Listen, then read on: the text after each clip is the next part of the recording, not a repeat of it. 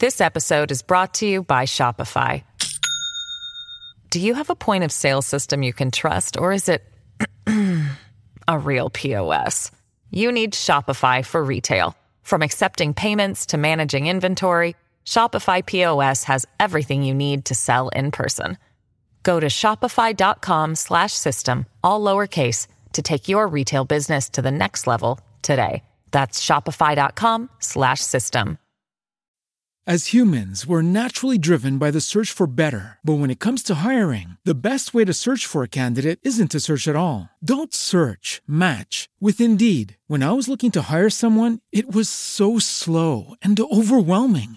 I wish I had used Indeed. If you need to hire, you need Indeed. Indeed is your matching and hiring platform with over 350 million global monthly visitors, according to Indeed data, and a matching engine that helps you find quality candidates fast. Ditch the busy work. Use Indeed for scheduling, screening, and messaging so you can connect with candidates faster. And Indeed doesn't just help you hire faster. 93% of employers agree Indeed delivers the highest quality matches compared to other job sites, according to a recent Indeed survey. And listeners of this show will get a $75 sponsored job credit to get your jobs more visibility at Indeed.com slash podcast. That's Indeed.com slash podcast. Terms and conditions apply.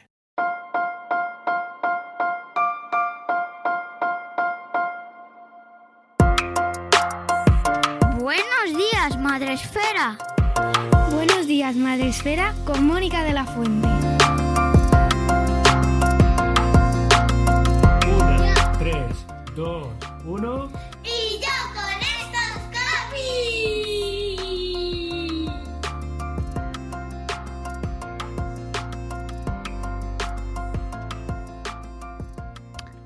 Buenos días, Madre Esfera. Bienvenidos un día más, un mes más a nuestra sección más comiquera, a nuestra sección ilustrada, con nuestro amigo Sem de Y yo con estas barbas. ¿Cómo estás, Sem? ¿Qué tal? Buenos días, muy bien, muy bien, muy bien. Aquí arrancando la semana en otro programa más de los que nos gustan. Arrancando otro y yo con estos cómics, nuestra sección dedicada a las novedades del mes pasado, es decir, a las novedades del cómic infantil y juvenil que nos propiciaron nuestras editoriales amadas en el mes pasado. Y que, eh, bueno, pues como ya sabéis, cada mes hacemos una pequeña un pequeño resumen de los de, de- de, eh, lanzamientos de destacados que, que- nos trae SEM y que en esta, en esta ocasión pues acompañaré yo también porque yo tengo dos titulitos muy, muy guays que, que me hace mucha ilusión reseñar y tú pues nos traes también Yo traigo sendos cuatro lanzamientos. lecturas hoy. Cuatro. Muy bien. Con, con seis lecturas de las que os vamos a hablar Seis. a lo Pues largo de este ratito. que ha sido difícil hacer la de selección las- como siempre, Claro. efectivamente. Desde luego tenemos ahí en el tintero una docena larga más. Sí, eh, que además ahora eh, es abril, se mayo, es acerca, una- es una claro, pasada son las que épocas más intensas junto a Navidades, yo creo, eh, de títulos, lanzamientos y novedades. Ferias y del libro, ferias, Salón del Cómic de Barcelona que acaba de ser este fin de semana. o sea, presentaciones. son meses a- grandes. Además, os tengo que recordar, luego lo recordaré al final del programa, pero eh, ya os voy haciendo eh, un... em, una- ah, estoy metiendo el mensaje en el cerebro para que no se os olvide que el 11 de junio estaremos en el espacio Fundación Telefónica, en un espacio Madresfera dedicado al cómic eh, junto con este señor. Así que id haciendo, eh, id haciendo ya, reservando en la agenda 11 de junio, espacio Madresfera a las once y media de la mañana, de once y media a una. Sacaremos la convocatoria muy prontito para ir a vernos, a hablar de cómic infantil y juvenil relacionado con las nuevas tecnologías, con las novedades del sector, co- como con las redes sociales y con dos invitadas que os contaremos muy prontito. Así que eh, luego al final del programa lo recordaré de nuevo, pero ya hemos hecho ahí para que el spam promocionar para que la gente no se lo pierda, ¿vale? Bueno, vamos con las novedades eh, que tenemos este mes. Sem, empieza. Pues vamos a empezar con, la, con Planeta. Eh, y antes de enseñaros esta, una de las cosas que ha sacado Planeta este, este mes, sí que quería comentaros que tuvimos la suerte, tuve la suerte de que nos invitaron a a la rueda de prensa de la presentación de la nueva línea de cómics infantiles de, Planeta. Sabéis, ya lo hablamos el mes pasado en el programa anterior, el del lanzamiento de esta nueva serie que en el fondo da pie a, reforzar lo que venimos hablando en, pues desde el comienzo del programa, ¿no? El, el boom, la importancia ya digo boom directamente, porque es un poco lo que viene siendo, sobre todo ya a lo largo de este último año, de estos dos últimos años, de lo que son las publicaciones de cómic para los más peques de la casa, que al final es de lo que venimos a hablar aquí en, estos meses, ¿no? Y, y, Planeta ha sacado esta nueva colección. El mes pasado estuvieron presentándola en, Madrid estos días atrás. Fuimos para allá a ver un poco qué nos contaban, qué comentaban y bueno, pues fue estuvo bien, estuvo interesante, estuvieron hablando pues un poco esto es lo normal del crecimiento del sector, no ya solo el infantil, sino del, propio, de lo que es el propio cómic, de la importancia que ha ido adquiriendo el cómic a nivel cultural en los, en los últimos años, ya partiendo del 2007, del establecimiento del Premio Nacional de Cómic, para darle ese prestigio que hacía falta y que el, y que el medio necesitaba. Eso llegó, que llegó con nuestra sección. Claro. Eh, hay que decir las cosas como son hasta que no llego yo con estos cómics. Nos ponemos la medalla ahí. No, por supuesto. Por supuesto, no nos la va a poner nadie, nos la vamos a poner nosotros, ¿eh? Y ya está. Efectivamente. Y, el tema es este. Y en estos últimos años, como digo, lo que está despegando es curva para arriba, es el, cómic infantil, ¿no? que en muchos casos está em, pegando un, espaldarazo importantísimo a la, a la industria. ¿no? Y eh, una cosa que se reseñó que aunque parezca que no, eh, pero es evidente y necesario es el recalcar, recalcar que pese a todo la oferta, toda la oferta de ocio diferente que hay, los niños siguen leyendo. Y eso es algo que a día de hoy, pues hay que intentar seguir aplaudiendo por fuerte, muy fuerte, ¿no? Porque los eh, niños leen mucho. Hay que recordarlo, o sea, los niños siguen leyendo, pese a videojuegos, pese a la tele, pese a las pantallas, ¿vale? Los niños siguen leyendo y a eso venimos un poco aquí, ¿no? Se recordó, eh, obviamente, las guías pedagógicas que tienen puestas a disposición de, en la página web de algunos de los títulos y, bueno, pues todo lo que también es, son los valores que conlleva leer TVOs, hablaban de la, importancia incluso a nivel de, integración, por ejemplo, ponían ejemplos para aprender un idioma, ¿no? Para chavales que vengan desde el extranjero y llegan aquí a, España, por ejemplo, tienen pues para una herramienta para aprender el castellano que va, que funciona muy bien, pues son los cómics, son los, los TVOs, ¿no? Incluso como herramienta para tener en clase, todo este tipo de cosas, ¿no? se habló también de incluso a nivel neurológico, como se han demostrado con estudios, que en cuestión de leer cómic, el cerebro a, un nivel eh, neurológico no diferencia leer un libro de lo que conocemos como literatura convencional respecto a, leer un cómic. El cerebro no, no discrimina, es un esfuerzo intelectual de similar magnitud decir, que tampoco esta vieja creencia de que los cómics son, no, tienen este valor eh, intelectual, pues eh, obviamente no, no, es, no es cierto. Es más, siempre se ha dicho y es obviamente eh, lógico que el refuerzo que se hace de los dibujos con el texto, bueno, pues lo hace más accesible a los críos, lo hace más motivante, lo hace más ilusionante, lo hace más atractivo. Es decir, es un producto ultra, super, mega válido. ¿Vale? Y eh, hay otra cosa también sobre los que directamente tuve la oportunidad de, hablar con responsables de la editorial y, pues le quise trasladar un pequeño mm, aspecto de, en este caso, de diseño a modo de mejora, ya desde un punto de vista del propio usuario como padre, como consumidor de cómics, y ese es el detalle de, la diferenciación que hace, que está haciendo Planeta en esta colección por respecto de edades, que es una mm, diferenciación, eh, nos comentaban que estuvieron hablando con muchos responsables, con, pedagogos, con bibliotecarios y demás, cómo hacían esta distinción de, edades. Muchos de ellos comentaban que les hicieron llegar la idea de que establecer un rango de edades muy específico al final a veces es casi contraproducente. Lo hemos hablado aquí muchas veces. ¿Por qué? Porque al final cada, cada niño, cada niña pues eh, tiene un rango lector muy específico y dentro de una misma edad pues te encuentras con un crío una niña de 8 años y hay niñas con 8 años, niños que leen súper, súper bien, están muy maduros, muy desarrollados a ese nivel y hay otros que a vez, que, al revés, que no tienen eh, un nivel lector que están bueno, casi empezando, por así decirlo, ¿no? Por lo que decir, pues este niño, este libro es adecuado para ocho años, específicamente, al final es muy aventurado, porque eh, habrá niños que no, niñas que no lleguen a, esa, a ese nivel de ese cómic y otros, pues como lo tienen ya totalmente superado y necesitan cosas como más maduras.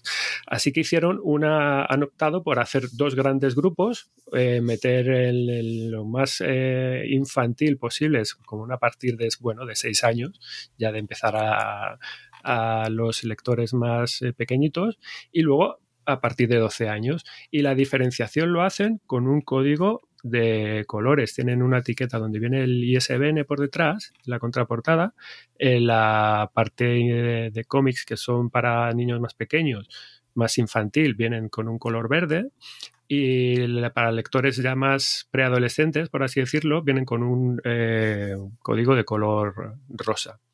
¿Cuál es el problema al que yo, que yo les hice ver eh, con esto, con esta idea que a mí me parecía bien en un principio, pero eh, que en el fondo no viene para el, para el comprador, para el lector, no viene, o yo lo que he podido ver desde luego de lo que he investigado en la, en la propia página y en los, y en los propios cómics, no tienes la información de lo que implica este código de colores. Claro. No tienes una etiqueta de, porque claro, tú ves una etiqueta verde, pero a ti ese verde no te dice nada, en el fondo no ofrece información como tal.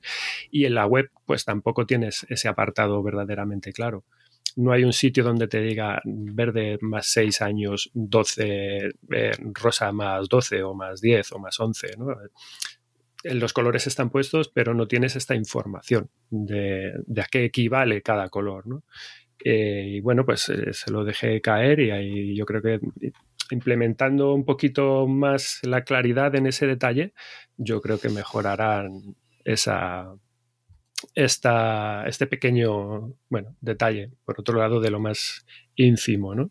Y lo que vengo a presentar como primer eh, volumen ah, para comentar esta mañana, pues tenemos Enola. Enola y los Animales Extraordinarios. Es uno de los lanzamientos de esta colección de Planeta. Venimos pues con su primer eh, volumen. Son las aventuras de una veterinaria, pues de lo más particular. Y ahora pues os voy a ir eh, hablando de ella. Esto lo ha. Uh, ¿Quién lo ha creado? Pues tenemos a Yogi Chamblen al guion, es el creador de. Recordemos, él es uno de los guionistas de moda en Francia, es el creador del guionista de los diarios de Cereza, mm. de Pequeñas Brujas, de Lulu y Nelson, ¿no? Está aquí el, el hombre pluriempleado a tope, creando series nuevas. Y tenemos a Lucille Thibaudier uh, en el dibujo, en labores de dibujo una edición en cartoné, 104 páginas por 20 euritos. ¿Vale? Pues Enola y los animales fantásticos, ¿de qué va esto? Pues bueno, este cómic lo protagoniza eh, una chica que se llama Enola y es una veterinaria que trabaja en una consulta, bueno, muy especial. Trabaja en un departamento dentro del Museo de Historia Natural de su ciudad y ¿qué tiene de particular esta veterinaria y esta consulta? Y es que la chica está especializada en animales y en seres mm, de corte, pues igualmente también tanto especiales, ¿no? Ah, la chica está especializada en, animales y en seres fantásticos, en criaturas eh, mitológicas y, y fantásticas, ¿no? De seres de un poco de los, de los cuentos, de los mitos y de las leyendas. Es decir, para que nos hagamos una idea, esta sería, ella sería la veterinaria, la persona a la que acudir si, por ejemplo, al ratoncito Pérez resulta que le duelen los dientes. Le sale un flemón al ratoncito Pérez. ¿Dónde va el ratoncito Pérez? ¿No? Pues esta persona sería la encargada de, de curarla. Por ejemplo, si al gato con botas le sale un juanete en el pie, pues lo mismo, si a, no lo sé, el, caballo Pegaso, este caballo mitológico con alas, pues resulta que se le ponen mustias de repente las plumas, no sabes muy bien por qué, pues ella sería la persona encargada de, em, de tratarle, de verle y de, saber de qué, qué, ocurre, ¿no? Enola está ayudada aquí en, el, en, sus aventuras por un compañero eh, que se llama Archibald y eh, este archival, este compañero, pues bueno, la surte de inventos y de utensilios que son los que em, Enola va utilizando para realizar sus diagnósticos, sus curaciones, incluso también los desplazamientos, en una especie de, helicóptero, ornitóptero, no sé muy bien cómo definirlo, así con forma de, de mosca libélula, y que es donde pues eh, acude con él a, los sitios donde se, la, donde se la requiere. También se hace acompañar de un gato, que es una mezcla de su amigo, su mascota, su compañero de fatigas y, y bueno, pues ahí está siempre con ella echándole una mano. ¿no?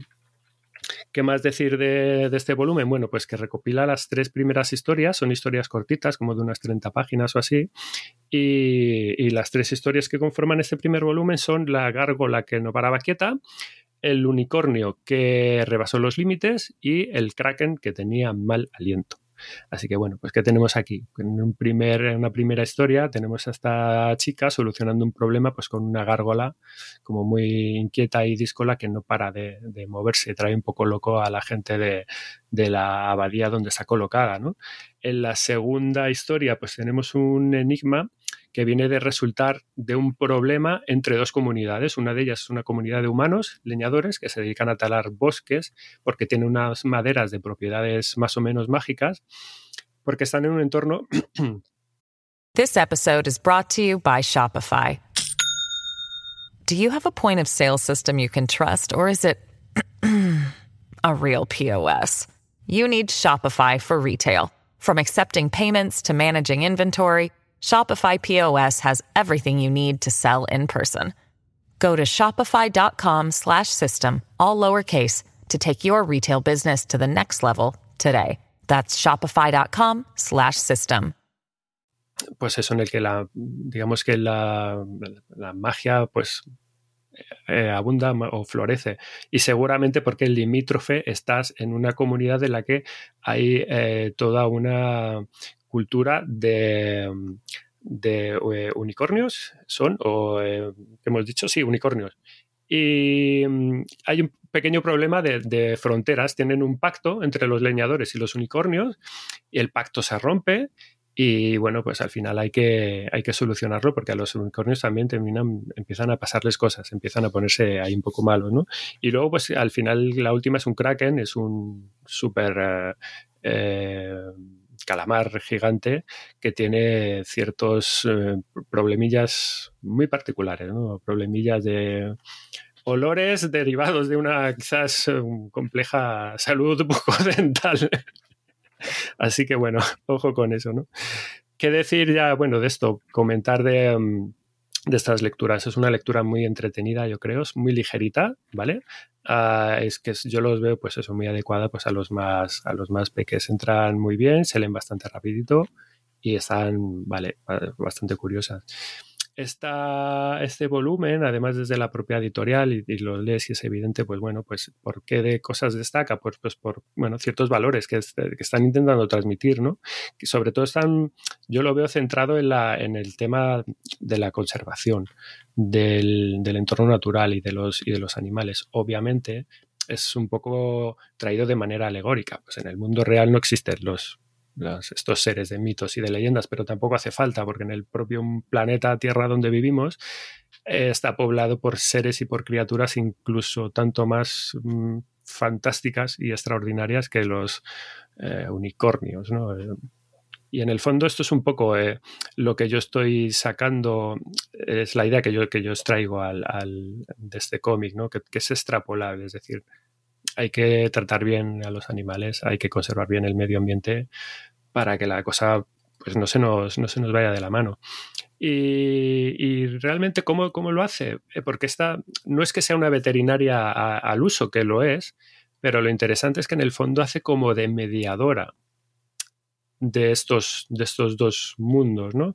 Ah, porque los diagnósticos van como mucho en la línea de, de equilibrar las relaciones entre ambas entre ambas sociedades, ¿no? Porque además hay problemas que se derivan estructuralmente, pues esto de, cosas que pasan eh, por, la relación, por la intervención humana en, en el mundo eh, fantástico de estos, de estos elementos, ¿no?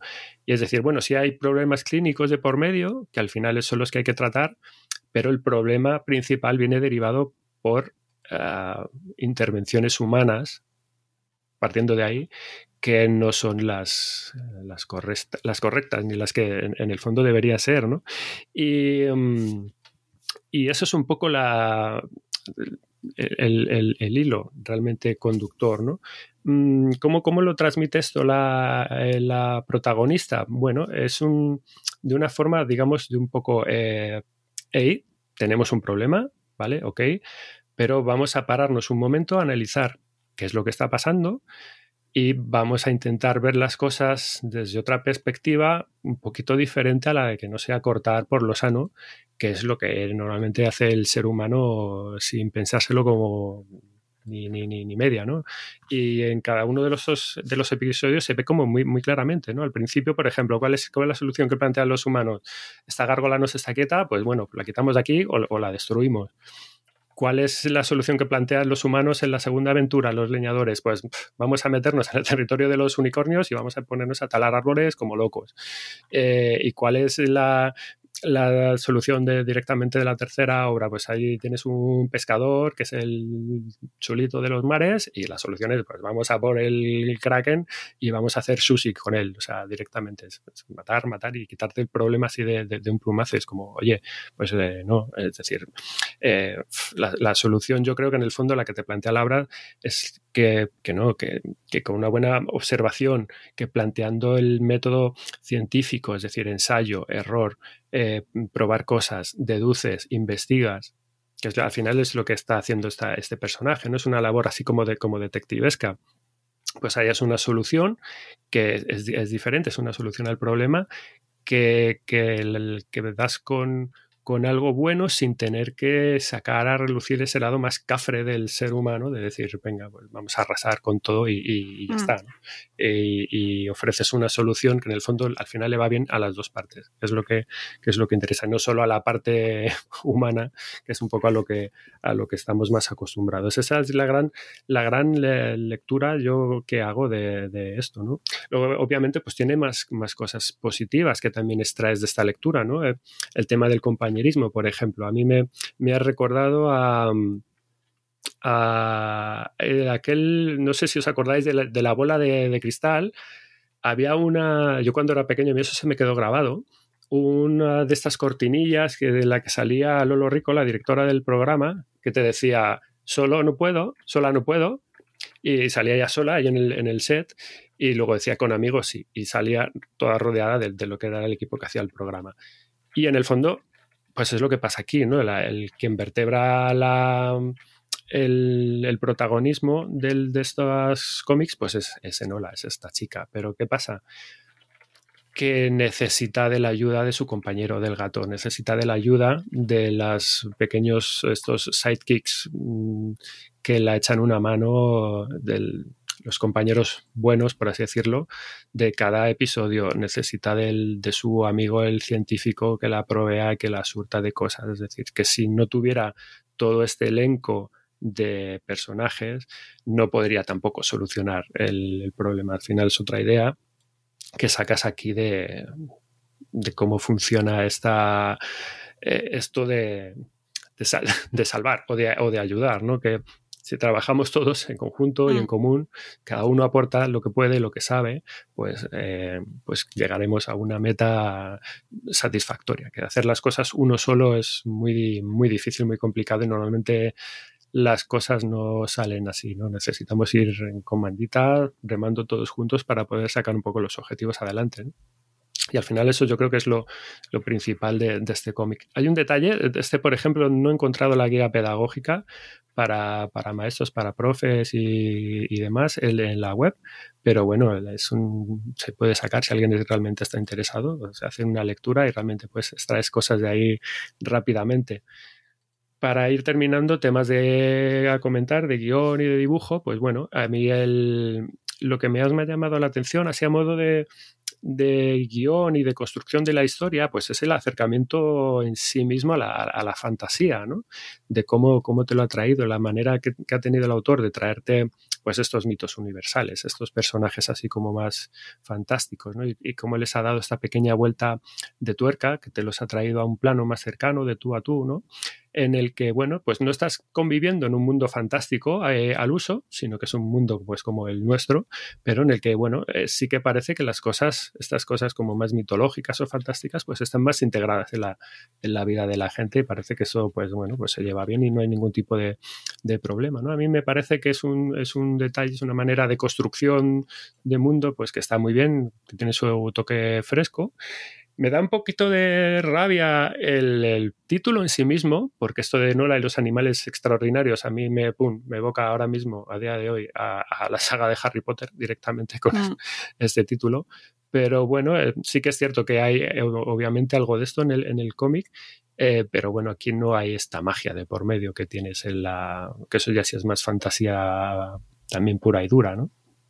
Y bueno, en cuanto al dibujo, pues es un estilo, se acerco aquí la portada, es un, es un, estilo, bueno, muy expresivo, muy caricaturesco, está, bueno, bastante bien eh, elaborado, tiene un puntito bastante, bueno, naif, eh, también hay que decirlo. A mí me han gustado mucho, hay unas viñetas, destacan las viñetas grandes, yo creo, un poco como estas, en las que se ven un poco grandes espacios de entornos concretos en los que te queremos mostrar aquí el autor cosas. Y bueno, ah, funcionan bastante bien, ¿no?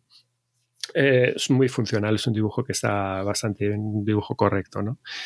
No llega a deslumbrarte, pero funciona muy bien. Y bueno, ya para terminar, detalles de la edición, realmente no tiene extras a reseñar, pero bueno, me ha gustado el, por lo menos la ornamentación de las, de las guardas, que funcionan bien, y nada, pues eh, un cómic para echarle el ojo y para tenerlo por aquí a mano.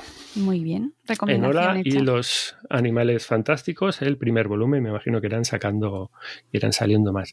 Vamos con la segunda, os traemos, bueno, un nuevo dúo de investigadores que llegan a la ciudad, investigadores secretos y que prometen traernos muchas y buenas aventuras. Y estos son los investigators o investigators, depende de cómo lo depende de cómo lo quieres. Agentes con muchos dientes. Agentes con muchos dientes. Investigators número uno. Esto nos lo trae Alfaguara, ¿vale? Eh, es una publicación pues para 6, 7 añitos. Y de hecho Alfaguara ha sacado el número 1 y el número 2 a la vez en este mes. ha sacado los dos primeros volúmenes del, tirón. Les voy a hablar del primero, que es el que tengo aquí a, mano. Y bueno, ¿de quién es eh, Investigators? Voy a decirlo casi en, castellano. Es, el, obra de John Patrick Green al guion y al dibujo, es obra completa de este, de este hombre edición cartoné, un cartoné durísimo, muy, muy guapo. 208 páginas, es decir, es, es gordito y con un precio estupendo de 11,95, ¿vale? ¿De qué va? ¿Quiénes son estos investigators? Pues son Mango y Zas. Estos dos personajes aquí tan majos, ¿no? Es una pareja de dicharacheros eh, cocodrilos, o mejor dicho, aligatores. Eh, ¿Tú sabrías, eh, Mónica, la diferencia, en qué se diferencia un cocodrilo de un aligator? No.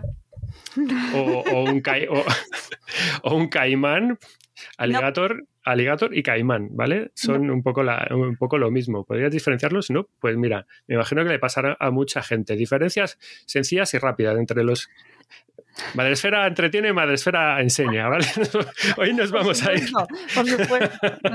Sabiendo la diferencia entre lo que es un alligator y lo que es un cocodrilo. Pues la diferencia, por ejemplo, el morro, ¿vale? Los cocodrilos tienen un morro más finito y mucho más puntiagudo y los aligatores, los caimanes tienen el morro mucho más redondeado. ¿Vale? Diferencia número uno. Ah, diferencia número dos. Los cocodrilos también son diferencias geográficas. Al final, todo esto hay que cogerlo con pinzas, pero son más o menos es un poco así. Cocodrilos es más de la zona África-Asia, los aligatores son más propios de la parte americana, Estados Unidos, Florida, Centroamérica, etc.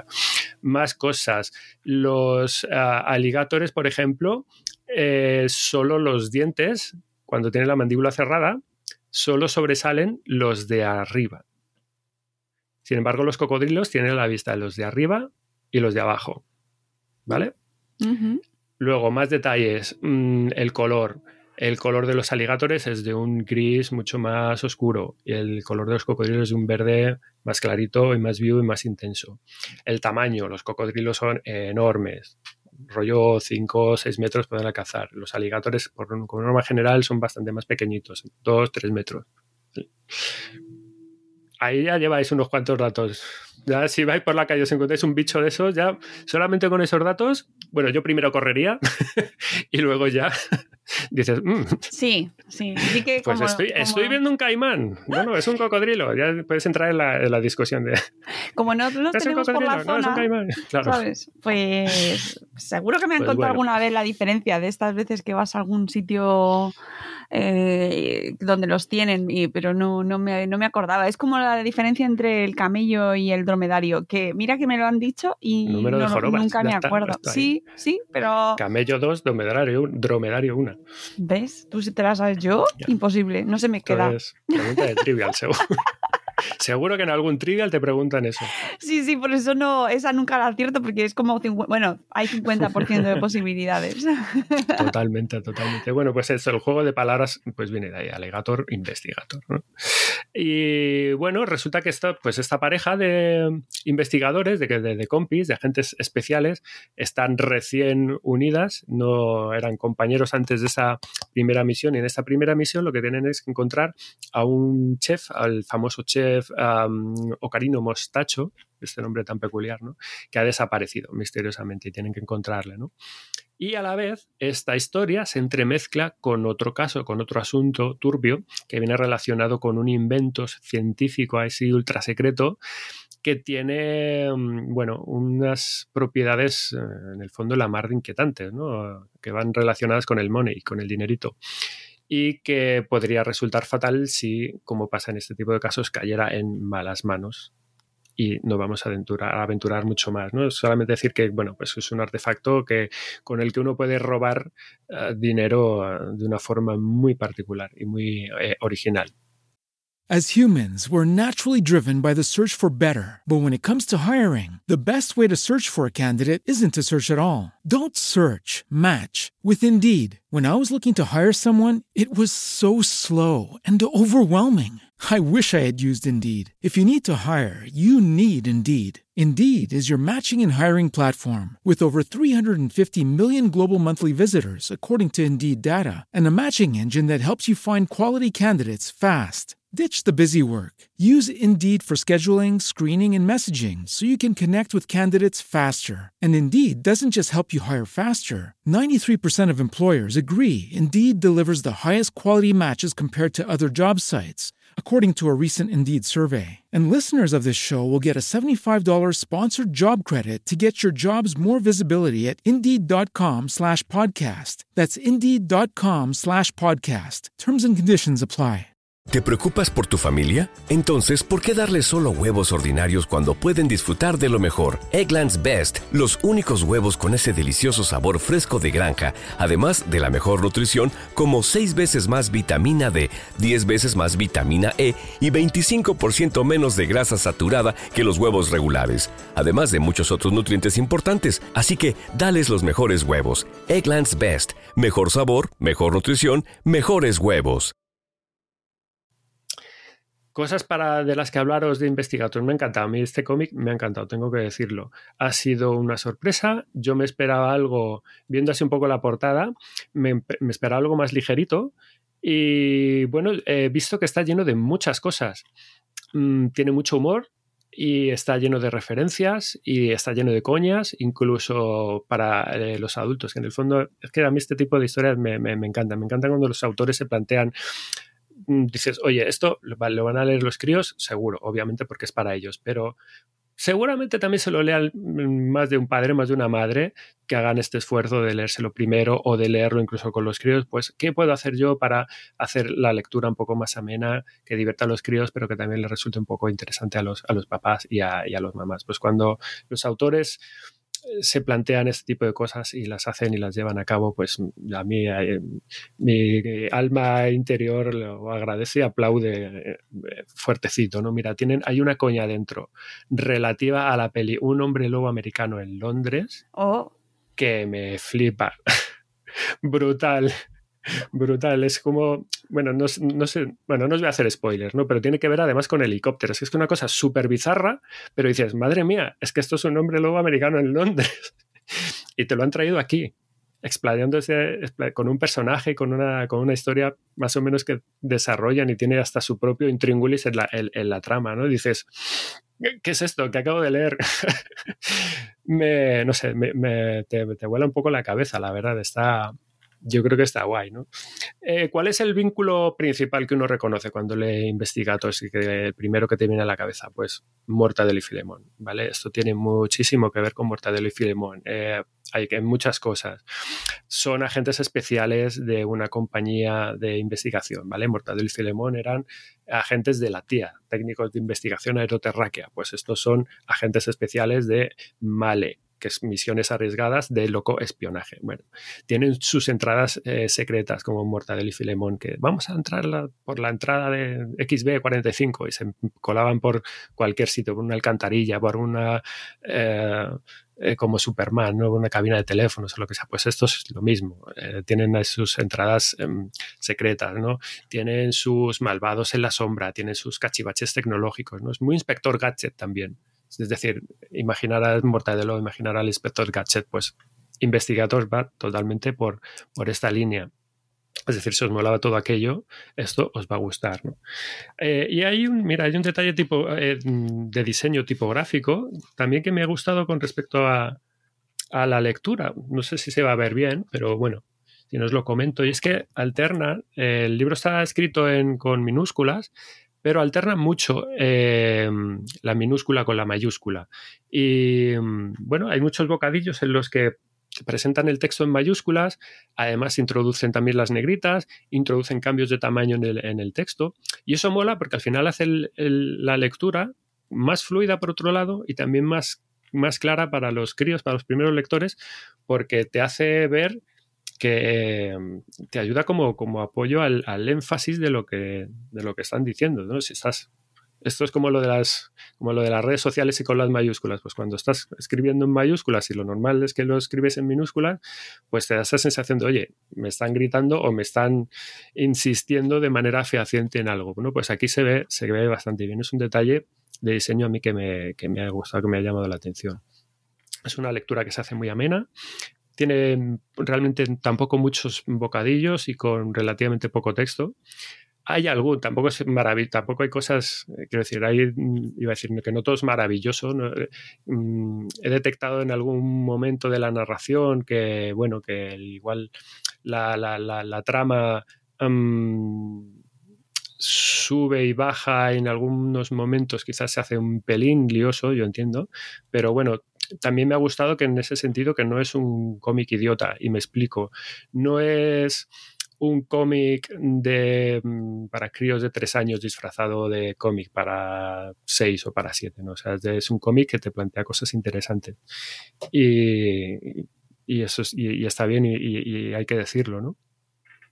Y de hecho, por ejemplo, con el dibujo me ha pasado una cosa muy curiosa y es que este dibujo en concreto, tanto la portada o el diseño de la portada como el, dibujo interior, que va es totalmente acorde con esto, mm, me ha parecido que es de un estilo como muy de 100% del libro de texto.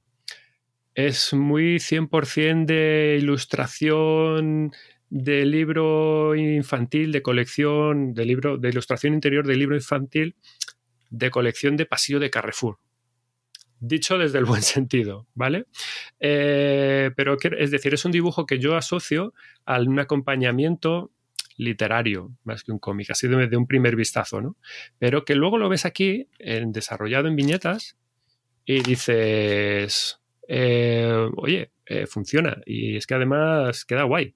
Está, no sé, está muy bien hecho, ¿no? Es decir, desde. Es muy sencillo, pero muy efectivo. Y eso para mí porque los personajes además son muy expresivos, está todo como muy bien explicado, te das cuenta que no hace falta realmente añadir nada más, ¿no? Y es para mí es otra de estas sorpresas positivas que, que, me he llevado, ¿no? Del, del cómic. Y mm, nada, para, para terminar, los propios detalles de la, de la edición. Fijaos, el propio brillo es una edición en cartoné de pequeño tamaño, de 15 por 23, y el detalle del barniz de la portada también implica un poco esto de lo que estaba yo hablando. No es tan común este tipo de, de detalle en un cómic. Yo solo veo en una tienda y a mí me lleva más a, a pensar esto, que es un libro es un libro ilustrado, que es de las típicas narrativa infantil que está tan de, tan de moda ahora, rollo, pues no sé, futbolísimos y todas estas cosas, ¿no? Por el tipo, por el propio tipo de, de, edición. Y luego es cuando abres tú la página que ves que dices, no, no, esto es una novela gráfica, es un, es un cómic del principio hasta el final, ¿no? Y está muy bien. Hay otra cosa que, que me llama la atención para los curiosos, como yo. Eh, ¿Dónde se encuentra esto? Ah, que son los detalles, los detalles de, mm, de, la creación, en la página de créditos, los detalles de la creación de la obra. Es decir, esta obra es un, es un cómic, este cómic está dibujado, ha sido dibujado sobre papel Strathmore Smooth Bristol, con, eh, lápices Stadler Mars Lumograph H, pasado a tinta con rotuladores Sakura, Pigma Micron Stadler Liner, coloreado digitalmente con Photoshop, diseño de cubierta, ta, ta, ta, ta, ta, ta. Dices, oye, esto simplemente para los, la gente que se dedica a crear, dices, mm, libreta, apuntar. ¿Vale? O sea, para propios, para, para, ilustradores y para creadores, que te venga aquí, porque es una, es una idea de cómo trabaja la gente que publica en este tipo de, de editoriales, ¿no? Que hay información que mucha gente sabrá, pero a lo mejor otras no. Y, a mí me llama la atención leer esto y que además esté puesto aquí, ¿no? Me parece un, me parece de justicia que, pues, que, este, que este tipo de información tenga su reflejo en, pues, en eso, en algún rinconcito de, la letra pequeña, que luego pues, pues lo mira el 0,05% de la población. Sí, eso suele Pero ese 0,05% de la población lo agradecemos mucho, sinceramente, ¿no? Y luego, bueno, pues a destacar los extras, que vienen también con extras, que es, bueno, pues cómo dibujar a los, a los personajes, a los, uh, aligatores de protagonistas, cómo dibujar a los malos, el típico mapa interior del cuartel general con sus plantas, sus habitaciones, sus entornos, que es un poco cada cosa, eh, y está guay, ¿no? Eh, la página de volveré el próximo episodio y me vengaré y tal. Pues, página de agradecimientos del autor con su viñetita. O sea, es una edición muy chula, muy currada y en general, bueno, pues a mí me ha gustado un montón este, este cómic, ¿no? Yo tengo, me han entrado ganas de echarle mano al, al segundo y ver, seguir viendo un poco las, por dónde van los derroteros, qué, qué nuevas historias nos traen esta, esta pareja. Investigatos de Alfaguara, en este caso, ¿vale? Muy bien. Lectura chula. Pues me toca entonces ya, ¿no? Venga, sí. Coméntanos, hoy Mónica nos trae también cositas. Sí, hoy traigo yo también cosas y, bueno, eh, este título que os traigo ahora es... cosas verdes, además. Cosas verdes, os traigo cositas verdes, ¿vale? Bueno, es eh, una publicación de Rata Naturae que tiene una sección, un, sello, una línea dentro de sus publicaciones, eh, pues más pensada para los niños y, que además eh, lo he seleccionado porque tengo otro título eh, lo, estoy, lo estoy enseñando para la gente que nos vea luego en YouTube. se, ve un poco pixelada la, webcam, ¿no? No, pero luego, Nos, luego lo verán bien. es por la, eso es la conexión mm, entre tú y yo. pero luego se verá bien. Bueno, es, es un volumen de gran formato. Eh, con un señor libro de gran formato para tener. Es un librazo, madre Es un librazo eh, con. A ver, te, os voy a, te voy a decir el número de páginas eh, 159 o 160 páginas, o sea, eh, un volumen importante. Desde luego visualmente como objeto es como se me está empezando a caer la baba. Es precioso. Es que te iba a enseñar otro que tengo de Rata Naturae eh, porque eh, está dentro de la colección Los Pequeños Salvajes. Y a mí personalmente eh, lo que hace Rata Naturae con sus libros y con esta colección y con estos volúmenes dedicados a la infancia y, más allá, porque ahora hablaremos del público, bueno, es que me conquista, pero, o sea, toca todas mis fibras, ¿sabes? Porque convierte eh, una, aparte de que la historia, que ahora hablaremos bien sobre ella, es muy interesante, el libro en sí como objeto es una joya. Em, hay que recordar, bueno, no, no, lo hemos traído aquí porque es un álbum ilustrado, creo, y no hablamos de ello, eh, pero tienen otra, otro volumen que se llama Océanos eh, y cómo salvarlos de Amandine Thomas, que está también dentro de la colección Los Pequeños Salvajes, que es eh, una maravilla. O sea, eh, colores. Bueno, de verdad, o sea, para los sentidos, le, falta, le falta la estimulación de olores y sabores, pero una maravilla. O sea, cómo cuidan el formato, el detalle, los colores, el contenido, por supuesto, y además que tiene una línea también dedicada, o sea, que van dentro de la misma eh, del mismo contenido dedicado a la sostenibilidad y al medio ambiente, pues que, eh, bueno, pues se nota mucho la intención de esta editorial por luchar por algo que hemos hablado aquí en muchas ocasiones, que es ese contenido que cada vez se habla más, que es el tema medioambiental, la lucha por no cargarnos el planeta, básicamente, y que Rata Naturae está apostando mucho desde, desde su catálogo, su línea editorial, su filosofía de publicar títulos muy pensados, no publican demasiado, es una editorial que publica poco y muy concreto y muy cuidado, y a mí, bueno, como amante de los libros, pues personalmente me parece una filosofía preciosa, por si nota el mimo, pero, ¿sabes? Y eso, eso hay que agradecerlo y reconocerlo y valorarlo muchísimo. Y además, cada, cada volumen tiene una, edición extremadamente cuidada. En este caso, Cosas Verdes, Conoce y Defiende la Naturaleza, está escrito y dibujado por Ole Matismoen, que es que lo he pronunciado, lo pronuncio fatal, pero es que está en sueco.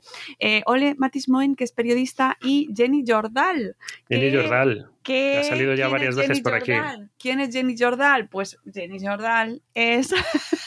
es que aquí tenemos, no por nada, pero tenemos una biblioteca pues muy completa. Jenny Jordan es la creadora de este Y a ti qué te ha pasado, del cual os hablamos hace unos meses y que publicaba eh, Liana Editorial. Eh, As humans, we're naturally driven by the search for better. But when it comes to hiring, the best way to search for a candidate isn't to search at all. Don't search, match with Indeed. When I was looking to hire someone, it was so slow and overwhelming.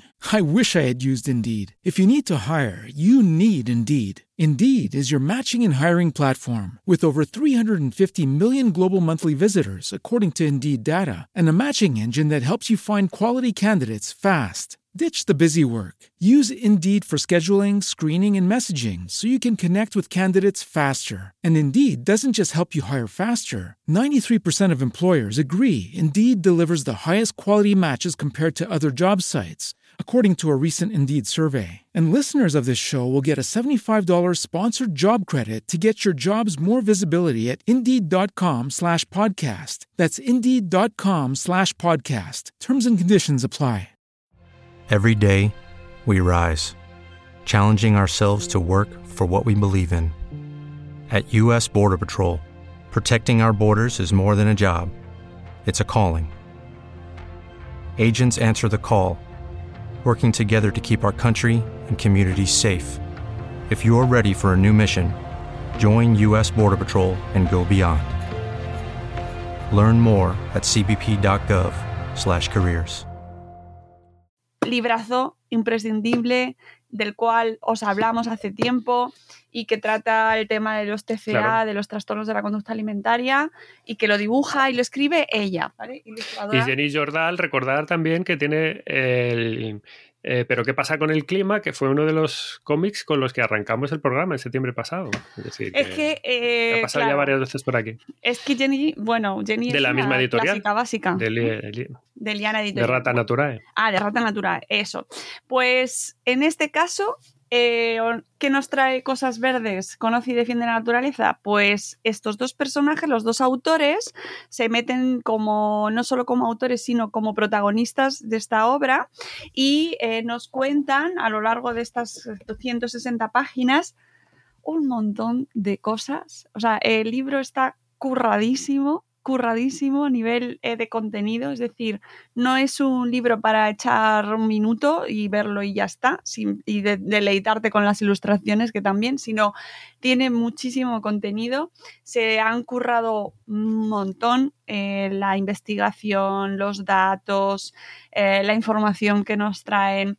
Y que lo que pretende, pues, informarnos a todo, yo creo que es público familiar desde 8 o 9 años hasta los 100, hasta que veas, hasta que te dé la Sí, en vista. 105, más, más o menos Sí. 5 ahí arriba abajo. Sí, y bueno, pues nos hacen un recorrido pues con, por las selvas, los bosques, océanos y continentes del mundo, eh, conociendo mm, los ecosistemas, los seres que los, los pueblan, sus características, cuáles son los riesgos principales que ocupan a cada ecosistema, eh, datos muy curiosos que, mm, que se nota que se los han currado mucho a nivel de investigación, em, cuestiones políticas, cuestiones prácticas que podemos hacer cada uno en nuestra casa, ¿no? Porque muchas veces estas obras siempre te dejan, no siempre, muchas veces te dejan un poco como sin aliento, ¿no? Como mm, está la cosa muy mal. Sí, sí. ¿no?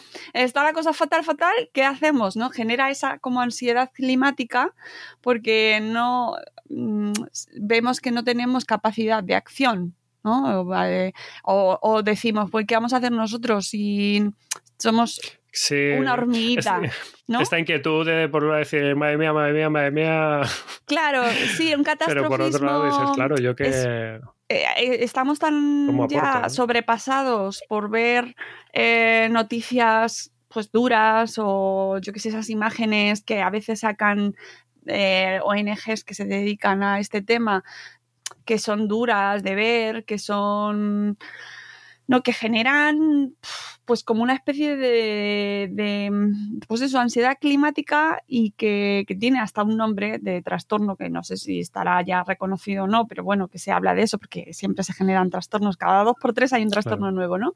O un síndrome nuevo y que, y, y que hay que combatir. Es decir, me gusta mucho el libro porque mm, no te lo presenta de manera catastrófica, te cuenta eh, oye, estos son los riesgos, pero te lo hace de una manera mm, informativa y siempre a- aportando opciones o alternativas y cosas que podemos hacer desde casa, todos como consumidores. Todos tenemos al final una capacidad de acción en nuestras decisiones. Eh, por ejemplo, mm, en vez de comprar eh, 800 libros, lo siento por la industria editorial, pero a lo mejor eh, no solo por tu bolsillo, sino efectivamente optar por el consumo ed- edición sostenible eh, mm, o comprar menos y de una manera más pues más pensada, Claro. ¿no? No solo libros, sino en general em, todo, todo, todo, un todo, desarrollo ¿no? más circular que lo compra Claro, uno, pero bueno, pues claro. empiezas a prestar, que rule, no sé. Sí, y por ejemplo, eh, ellos eh, dicen, bueno, al final, ¿qué parte tenemos cada uno dentro de esta cadena? ¿no? Pues evidentemente las editoriales, y en este caso Rata Natural, es consciente de, de la responsabilidad que tienen, y entonces ya hemos hablado de esto también aquí, pero pues incluyen en el libro, eh, pues su cómo han hecho este libro, ¿no? que te lo cuentan aquí al principio y te explican cómo participan ellos en ese proceso de intentar eh, reducir los em, bueno pues la huella esta que estamos dejando, la huella climática que estamos dejando, eh, pues eliminando los materiales de origen fósil de los libros, el libro no está plastificado, el transporte también se hace de una manera mucho más sostenible, los envíos, o sea, es que tiene un montón de detalles. Es, como, claro, eso me, o sea, me recuerda, bueno, todo el rato a, precisamente a, pues al cómic que decía antes, el de qué pasa con el clima. Claro. Claro, es, la, es, la, misma línea completamente de... Sí. Y, por, o sea, y está muy bien que lo hagan porque es una manera de poco a poco ir metiéndonos a todos la idea de que eh, podemos, todos podemos hacer cosas, todos podemos hacer algo y en el libro nos dan un pues montón... coherencia ahí al 100%. Sí, un montón de información y bueno, vamos al turrón, aparte de, toda la información que tienes y de todo lo que vas a aprender y que lo puedes leer en familia. Bueno, el, eh, cuestiones de dibujo, pues eh, ya conocemos a Jenny Jordal por sus otras obras y bueno, pues es un... Eh, yo no soy la experta en esas cuestiones, pero a mí me, parece que es un dibujo muy expresivo, que transmite muy bien lo que quiere, lo que quiere mm, expresar la mm, autora, ¿no? sus sentimientos y utiliza de una manera también los colores, utiliza muy bien pues para destacar quién, cuando está hablando alguien, cuando lo, eh, cómo los quiere usar, ¿no? Los usa muy bien y de una manera muy, eh, muy es un dibujo súper funcional, se lo trabajo mucho. Y luego, eh, que tiene este libro también de especial, que tiene muchísima información visual, evidentemente, y en todas estas tiene una mezcla, que esto lo hablaba contigo yo el otro día, tiene mezcla de cómic con... Eh, de libro didáctico. Con libro didáctico, efectivamente. Entonces tenéis eh, pues las ilustraciones, las viñetas, con toda la información, todo lo que nos están contando los dos personajes, que son los que nos van contando todo, todo el libro nos lo cuentan ellos dos, y eh, cada X página muy a menudo. Es que esto es lo que, es lo que decía, son cómics súper completos los que. Total. O sea, tardas, tardas, ¿eh? Claro, claro. O sea, tienes ahí. Pero para echar rato y rato y rato. Y además no te echan la chapa, ¿sabes? Que lo van alternando de una manera muy entretenida, muy, van mezclando información más teórica con información más práctica, eh, detalles curiosos con detalles divertidos, meten mucho humor, tiene humor, ¿vale? Esto es una cosa que agradezco muchísimo porque tratar estos temas con sentido del humor siempre eh, se lleva mucho mejor. ¿Sabéis? lo de la vaselina. Siempre. Entonces, eh, en todas las, en tanto en los textos como, tanto en los textos informativos como en los textos de las viñetas, como en las propias imágenes, o sea, en, las em, ilustraciones así especiales a doble página, eh, que nos muestran pues los ecosistemas o donde hay mucha información, hacen una cosa que a mí me encanta, que es meter eh, juegos para mm. entretenerte a nivel de busca los ratones, busca, sí, Claro, y eso que ahí mi niña interior aplaude eh, fervientemente porque, porque hay que jugar. Jugar es la manera de. Hay, que enganchar al lector. Claro, claro, claro. Pero no solo a los lectores pequeñitos, sino a los mayores también. Mm, ¿Sabes? Es una manera. Ellos se lo han pasado bien haciendo el libro. Se nota que se lo han pasado bien haciendo el libro. Ojalá pudiera hablar con ellos, porque me, me encantaría charlar con estos dos autores, porque estoy convencida de que se han divertido haciendo este libro. Y eso se transmite llega al lector. Yo en mi caso me he divertido leyendo este libro, me he divertido viendo su trabajo. Me he quedado con su mensaje, me he enterado de que comer chocolate eh, es regulero para el medio ambiente, que me dio mucha pena, la verdad, porque, ¿no? El chocolate, porque... Ay, mía, temazo ahí. Ya, pues sí. Eh, entonces me he enterado de muchísimas cosas, he aprendido muchísimo, pero es que encima me lo he pasado bien y les he agradecido tanto a ellos como a la editorial el esfuerzo por eh, contarnos las cosas de una manera bonita, entretenida y divertida. Así que solo puedo recomendar O sea, pero eh, a tope este librazo que no tengo el precio, o sea, tú siempre lo dices, pero yo no lo tengo delante. Y, pero que es un regalazo para. la web de Rata. Natural seguro que viene. Precioso. mm, y que so- he dicho que eran suecos y son noruegos. Ah, y está, por favor, eh, esto también es importante porque también, igual que en el caso de Ay, a ti que te ha pasado, este libro está traducido por Ana Flecha, que eh, Ana Flecha Marco, que aunque no normalmente no mencionamos a los traductores, pues sí es importante mencionarlos también porque siempre aportan, ¿sabes? Es muy importante ahí la traducción y, y yo creo que Ana Flecha va acompañando a los libros de Jenny Jordal, creo que se está haciendo ya especialista y también aquí nos los... He dicho suecos antes y son noruegos, ¿eh? Por Sí, favor, sí. que no se me enfade nadie. En mi cabeza, pero noruegos. Eh, y además también es importante lo de Noruega porque lo mencionan, hablan de, de sus propias características y de lo que pasa en su, en, en su país y en su zona, ¿vale? O sea que, que perdón por la... no es Suecia, Noruega. Recomendación absoluta, Cosas Cosas, verdes. verdes. Conoce y defiende la naturaleza de Ole Matismoen Matismoen y Jenny Jordan Y Jenny Jordan. de Rata Naturae. Pues mira, segunda vez que sale ya en el programa de tres lecturas, el, este tema del conservacionismo y de, ¿Solo? Yo creo que ha salido más veces, ¿no? del programa de hoy. Ah, en el programa de hoy. Pensaba decías en la, en la tres sección. lecturas, pues mira, dos, Sí, sí. dos llevamos ahí ya. Eh, pues seguimos. Sí. Venga, que el ritmo no pare. Fantasía en vena. Vamos con fantasía de mm, viajes con misiones arriesgadas y acompañado pues, de la mejor compañía. Os traigo Lightfall, la última llama. Esto lo publica, lo ha sacado Harper Kids en abril, lo tenéis recientito en las vuestras estanterías de las eh, tiendas de, preferidas vuestras de vuestro barrio. Y es una lectura, bueno, pues a partir ya de ocho añitos, que eh, a mí me ha gustado un montón. ¿Quién, ¿De quién es eh, Lightfall, la última llama? Bueno, pues esto lo ha realizado Tim Probert al guion y al dibujo, es decir, es obra completa. Es una publicación en rústica, rústica con solapas, 247 páginas, es decir, es un señor libro, a 16,90 euritos, ¿vale? ¿De qué va eh, Lightfall, la última llama? llama? Eh, llevamos unos cuantos meses de programa, creo que nunca había hecho esto, creo que lo voy a hacer por primera vez. Dije, bueno, pues es que ¿para qué inventarme una sinopsis cuando es que os la voy a leer directamente de la solapa porque está tan bien explicada Para que digo, la bueno, la- efectivamente, es un eh, labor editorial que, que- que merece la pena, ¿no? Pues os la leo un segundito, porque mejor que ellos no os la voy a poder contar yo, ¿no?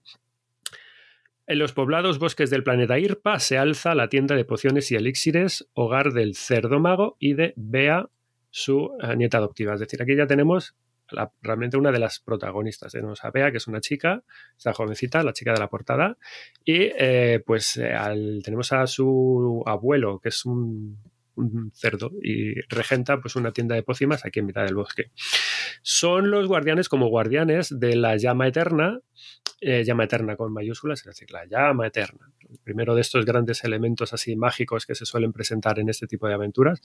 Llevan una vida tranquila y apacible, elaborando medicinas y pociones para los habitantes de un mundo que hace mucho tiempo fue próspero. Segunda cosita que te dejan caer, pues ya el mundo en el que estamos viviendo anda un poco eh, regular. Pasado floreciente, eh, presente regulero, ¿no? Todo cambia el día en que durante un paseo por el bosque Bea conoce a Kat. Kat es este otro personaje de aquí, ¿vale? Estas dos, Kat y Bea, son la pareja protagonista principal de esta aventura.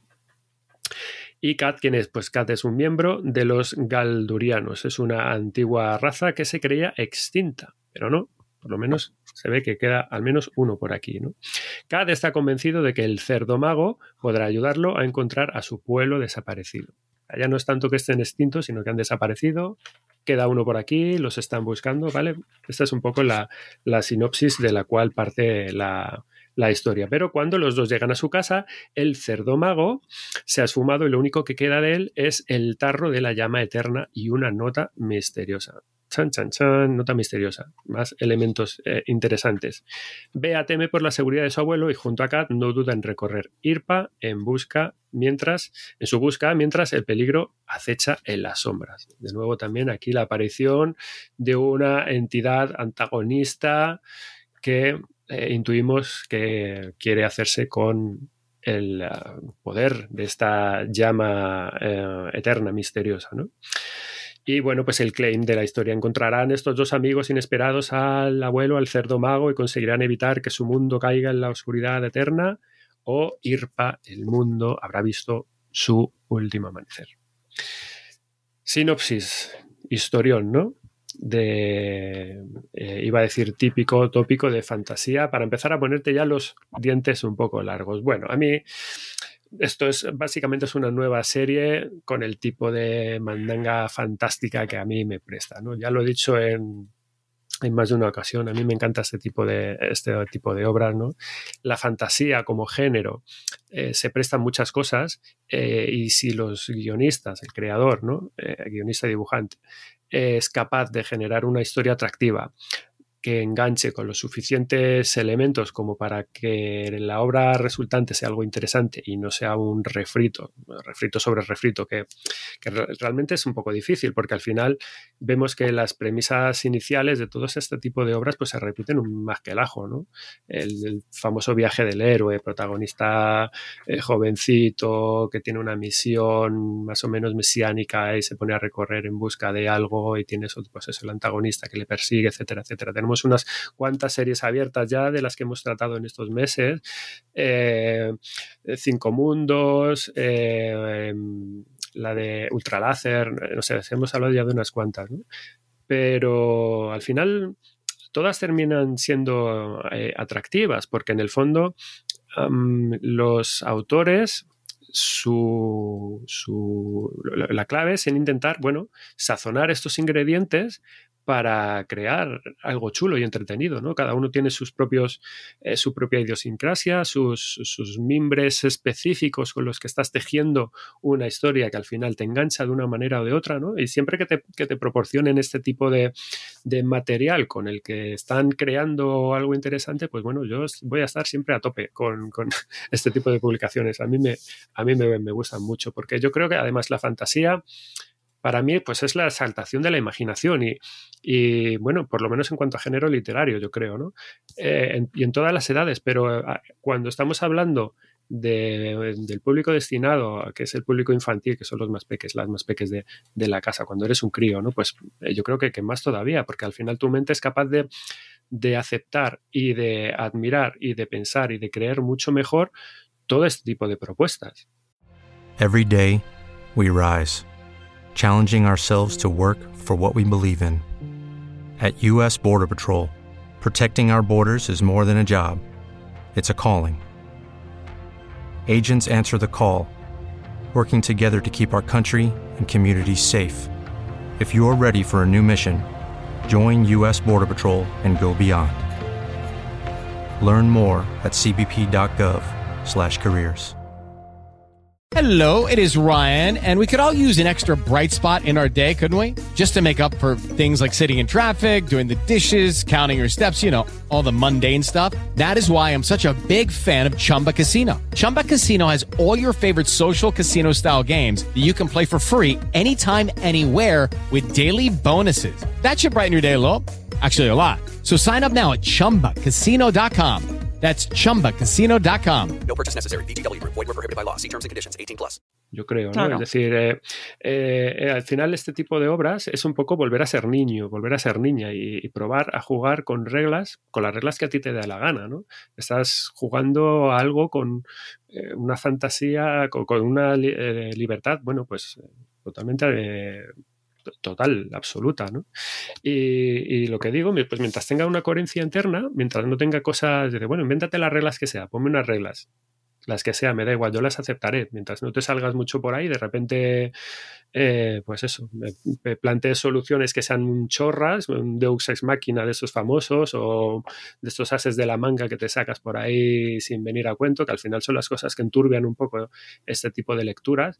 Bueno, tienes unas reglas, da igual, invéntatelas, pero mientras te mantengas ahí un poco dentro de ese marco, pues, pues oye, pues estupendo, estás haciendo, estás construyendo tu puzzle, las piezas que estás planteando encajan bien entre ellas, la historia va bien, va fluida, pues eh, a tope, venga, pues demos una oportunidad a esto y a ver qué, a ver qué se va cociendo por aquí. Y eso es un poco eh, Lightfall, ¿no? Luego, obviamente, Lightfall, como todas las demás, que obviamente cada lector en sí mismo pues tiene luego también sus propias preferencias y sus propios gustos dentro de, de las obras em, particulares. Es decir, que a lo mejor realmente mm, eh, lees esto y te entusiasma y lees la de al lado que tiene unas premisas similares y esa no te ha enganchado, por lo que sea. Pues al final, obviamente, cada, cada autor tiene una voz eh, narrativa eh, especial y bueno, pues a lo mejor algunas te engancharán más que otras, pero bueno, en principio, ah, a mí de inicio, este tipo de, de, cómics, de historias, me, caen, me van a caer bien siempre, de inicio, ¿no? O sea, me interesa ver qué, qué me proponen, qué me enseñan, saber y ver a qué mundos me quieren llevar, eh, sobre todo porque el que vivo ya me lo conozco, pues, o me lo conozco mejor que esto que es totalmente imaginario y oye, pues a ver qué me, qué, me trae, ¿no? Así que nada, pues tenemos Lightfall entre manos, una, una, obra nueva, chula, yo creo que es muy atractiva, que cumple con, con creces los supuestos todos estos de, lo que, de los que estoy hablando. Eh, y bueno, que más allá de cosas de lo evidente, pues... Mm, como en las obras de las que estamos hablando, siempre además podemos extraer más cosas. En este caso, eh, los valores familiares, esta relación de la niña con el abuelo, de, volver a juntarse, el, poder que, tiene la unidad familiar, por muy pequeña que sea, ¿no? Ah, te habla de la lealtad, te habla de la amistad, te habla de la confianza, es decir, la relación que establecen también los dos personajes que tienen que colaborar para conseguir esta, llevar a cabo esta misión, ¿no? Pues eh, todas estas son ideas, son, son cositas que hacen pozo y que van calando en, en, la, en, los lectores y además pues son parte del, del, proceso que te hace que te enganches a la lectura y a los, y a los propios personajes, ¿no? Y bueno, así un poco como dato para el currículum, eh, esta obra, eh, Lightfall, ha sido seleccionada en, como parte de la, categoría de mejor cómic infantil en el Festival de Angoulême de, de, este mismo año. Recordar que el Festival de Angoulême es, en Francia pues es el más famoso y el más importante eh, a nivel europeo. Y bueno, pues al final entrar en todo este tipo de listas de selección de Angoulême en tal em, categoría, pues bueno, siempre es un indicador de que estas obras pues algo tienen, ¿no? Es decir, no tampoco entra cualquiera en, este tipo de, premios o, recomendaciones o, selección. Eh, aspectos para hablar de guion y de dibujo, pues bueno, eh, la pareja, yo creo que está, la pareja protagonista, yo creo que está bastante bien construida, forman una buena pareja, sólida, que funciona bastante bien. Y, mm, no hay nada excesivamente así cargante que me haya eh, crispado de ninguno de los dos, es decir, funciona muy bien como contrapunto el uno del otro y, mm, y es algo, pues para este tipo de narraciones, al final tiene que ser más o menos, eh, bueno, más o menos, no tiene que ser un, es un detalle importante, porque si ya alguno de los protas pues te empieza a chirriar mucho, dices, no es, un que no es un Señor de los Anillos que tienes un grupo coral con muchos personajes en los que fijarte y dices bueno pues al final eh, siempre tienes más filias por unos quizás más fobias por otros pero bueno cuando básicamente el peso recae con una pareja pues al final eh, tienes que construirlo bien. Hay un, hay un detalle a nivel visual, precisamente, que me ha llamado también la, la atención y del cual quería recalcar, que es un detalle también, bueno, más o menos de trama, y es ah, cómo han decidido, en el caso de, de, Bea, de la chica, cómo han decidido, ah, todavía no sé muy bien por qué, a lo mejor lo terminan explicando más tarde, pero visualmente han elegido recrear la sensación de miedo, de inseguridad de inquietud que padece la protagonista muchas veces a lo largo del, relato.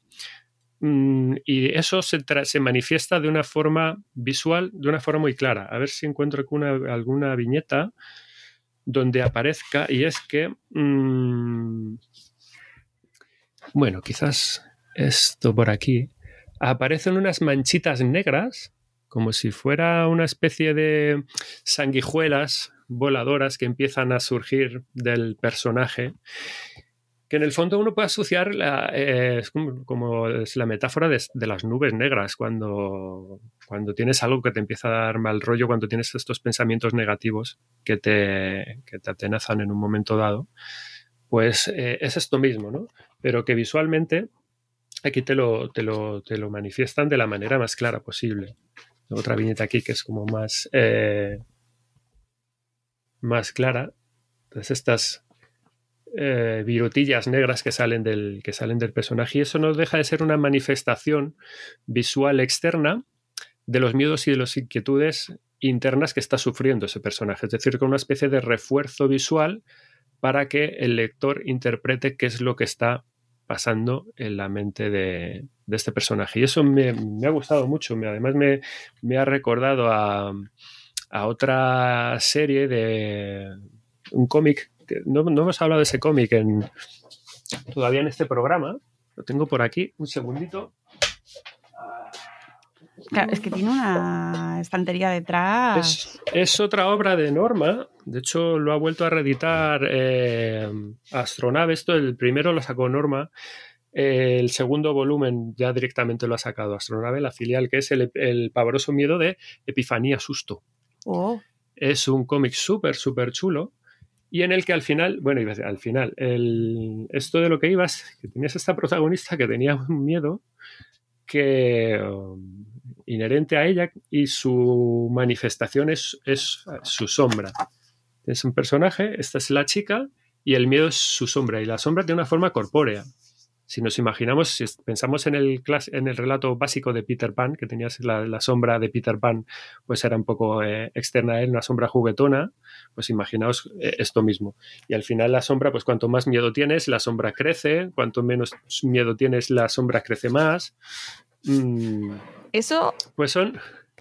Efectivamente, fue justo, es un poco este mismo rollo. Comiendo con miedo de Elizabeth Karim, que la hemos tenido en Buenos Días Madrefera, eh, utiliza precisamente ese recurso. Eso es.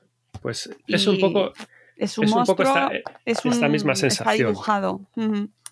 Es un poco esa misma sensación. A mí me. Un recurso ah, muy Claro, a mí, a mí me, gustó, porque bueno, al principio se hace raro verlo, pero que no sabes muy bien qué es, pero luego le, pilla rápido, ¿no? Y, es, es, un detalle que a mí me visualmente pues me resulta muy llamativo. El propio dibujo, el dibujo en sí mismo es, eh, me, parece súper súper chulo. Es decir, que aquí, como pasa muchas veces en este tipo de obras, también lo hemos comentado otras veces, aquí se reconocen pues ya las influencias de los dibujantes, ¿no? Los elementos de ambientación, pues por un lado reconoces cosas que dices, oye, esta gente pues ha mamado del, de las eh, obras del estudio Ghibli, de Hora de Aventuras, por ejemplo, del, Señor de los Anillos, del Cristal Oscuro, ¿no? Son referencias que dices que poco a poco dices, mm, eh, te generan ese caldo visual que, bien integrado dices, mm, que, como mola, ¿no? Es que, confortable y que... Mm, sí, aquí me encuentro yo, aquí...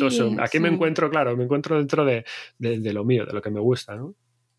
El diseño de personajes me parece que está que es maravilloso, la ambientación general creo que está también muy muy bien lograda. Ah, y hay un detalle de dibujo que a mí me ha gustado mucho. Esto ya son cosas como muy personales de propias de, dibujantes. Y a ver si encuentro ah, por aquí me ha parecido ver algo. Y es que se ve, te tienes que fijar mucho. la cámara no lo va a pillar, pero bueno no. tengo aquí la.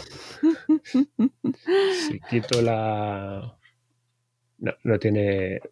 No tiene resolución esto. Cuéntanos, cuéntanos. Pero que tiene, se ve, el, se puede percibir el trazo de los bocetos debajo del resultado final, debajo del color. Sobre todo, vais a ver las, si, veis las caras de la chica, de la, de la, protagonista, vais a ver que, pues lo típico que empiezas a hacer el, el, boceto del personaje de la cabeza, pues tienes un círculo y luego tienes unas unas líneas principales para establecer pues, el centro de la cabeza y para establecer, por ejemplo, la línea de los ojos. ¿no? Y, el, y se ve que el, que el, abocetado, se ve el, lapicero, el color en este caso es un color eh, rosáceo, y, y, se ven esas pequeñas líneas de encaje por debajo. Quedan, quedan eh, las ha dejado aquí el, autor eh, mm. específicamente sin, sin borrarlas. Lo normal es que dices, bueno, la terminación en un cómic en este caso, pues pasas el, haces, dibujas bien la línea, luego la pasas a tinta y la línea, pues lo, normal la, la, borras. Además, hoy en día la, todas estas cosas con los procesos digitales, el coloreado en Photoshop y demás, se hacen como de manera más mecánica y de hecho no tienes casi ni que borrar, porque como haces los trabajos normalmente en capas separadas, pues directamente desactivas la capa en la que tienes los bocetos y chimpún, ¿no? Pero este tipo de detalles a mí me gusta mucho porque cuando es algo tan pequeño, tan sutil, pues em, muchas veces casa bien con el, con el resultado final, es decir, no molesta y queda bien integrado con el resultado final y te da mm, ese toquecito además que te da la frescura del, del, trazo más inicial, ¿no? Es un detalle como muy de, muy de dibujante que, me llama la atención porque es difícil verlo. En, realidad es, eh, es, muy complicado. Esto es como cuando vas a una academia, haces un, una academia de dibujo y empiezas a hacer eso, tus bocetos de tus estatuas y se ve pues eso, la pequeña línea de encaje ahí por, pues, por debajo. Si no es algo muy cantoso, que lo has hecho muy fuerte, al final queda todo como muy integradito dentro del, dentro del dibujo y queda visualmente muy, muy atractivo. Y lo he visto, es un detalle que a mí me ha, que me ha llamado la atención. Si os fijáis detenidamente lo, lo, vais a percibir. Ya para terminar, detalles de la edición, pues eh, pequeño tamaño también, de 15 por 21. Me gusta mucho que sea de rústica con solapas, porque, mm, bueno, estamos viendo, y, lo, y, lo, acabamos de ver antes, por ejemplo, con el de Investigators, eh, hay mucha profusión de la, del cartoné, que es, un formato maravilloso, súper duradero, está muy bien, pero yo en el fondo creo que también, bueno, al final hace que el libro pese más, que eh, seguramente el que el cartoné eh, encarezca el, el, precio y bueno, yo creo que está esta, este tipo de publicación, o por lo menos aquí en, en Lightfall se nota que, que, está muy bien, es lo suficientemente rígido como para que se coja bien eh, y a la vez es flexible, es ligero, se puede transportar bien, es decir, me parece una buena manera de, de, editarlo, ¿no? A mí me, me, gusta como alternativa al cartoné, ¿no? Eh, tiene su correspondiente mapa del mundo en la primera página. Oh. Muy necesario. súper bonito. Necesario siempre en todo este tipo de obras. Siempre os vais a encontrar el mapa para poder encontrar por dónde se van moviendo los personajes. Y, o sea, que al final es, es totalmente. Iba a decir, no es totalmente necesario, pero. Mm, pero. Pero se agradece. Se agradece, es un detalle de ambientación que es parte de la función de, meterte en ese mundo, saber un poco por dónde, por dónde estás y hacerte una idea de la escala, del tiempo que te lleva, le lleva a los personajes recorrer mm, eh, pues eso, el camino de aquí para allá.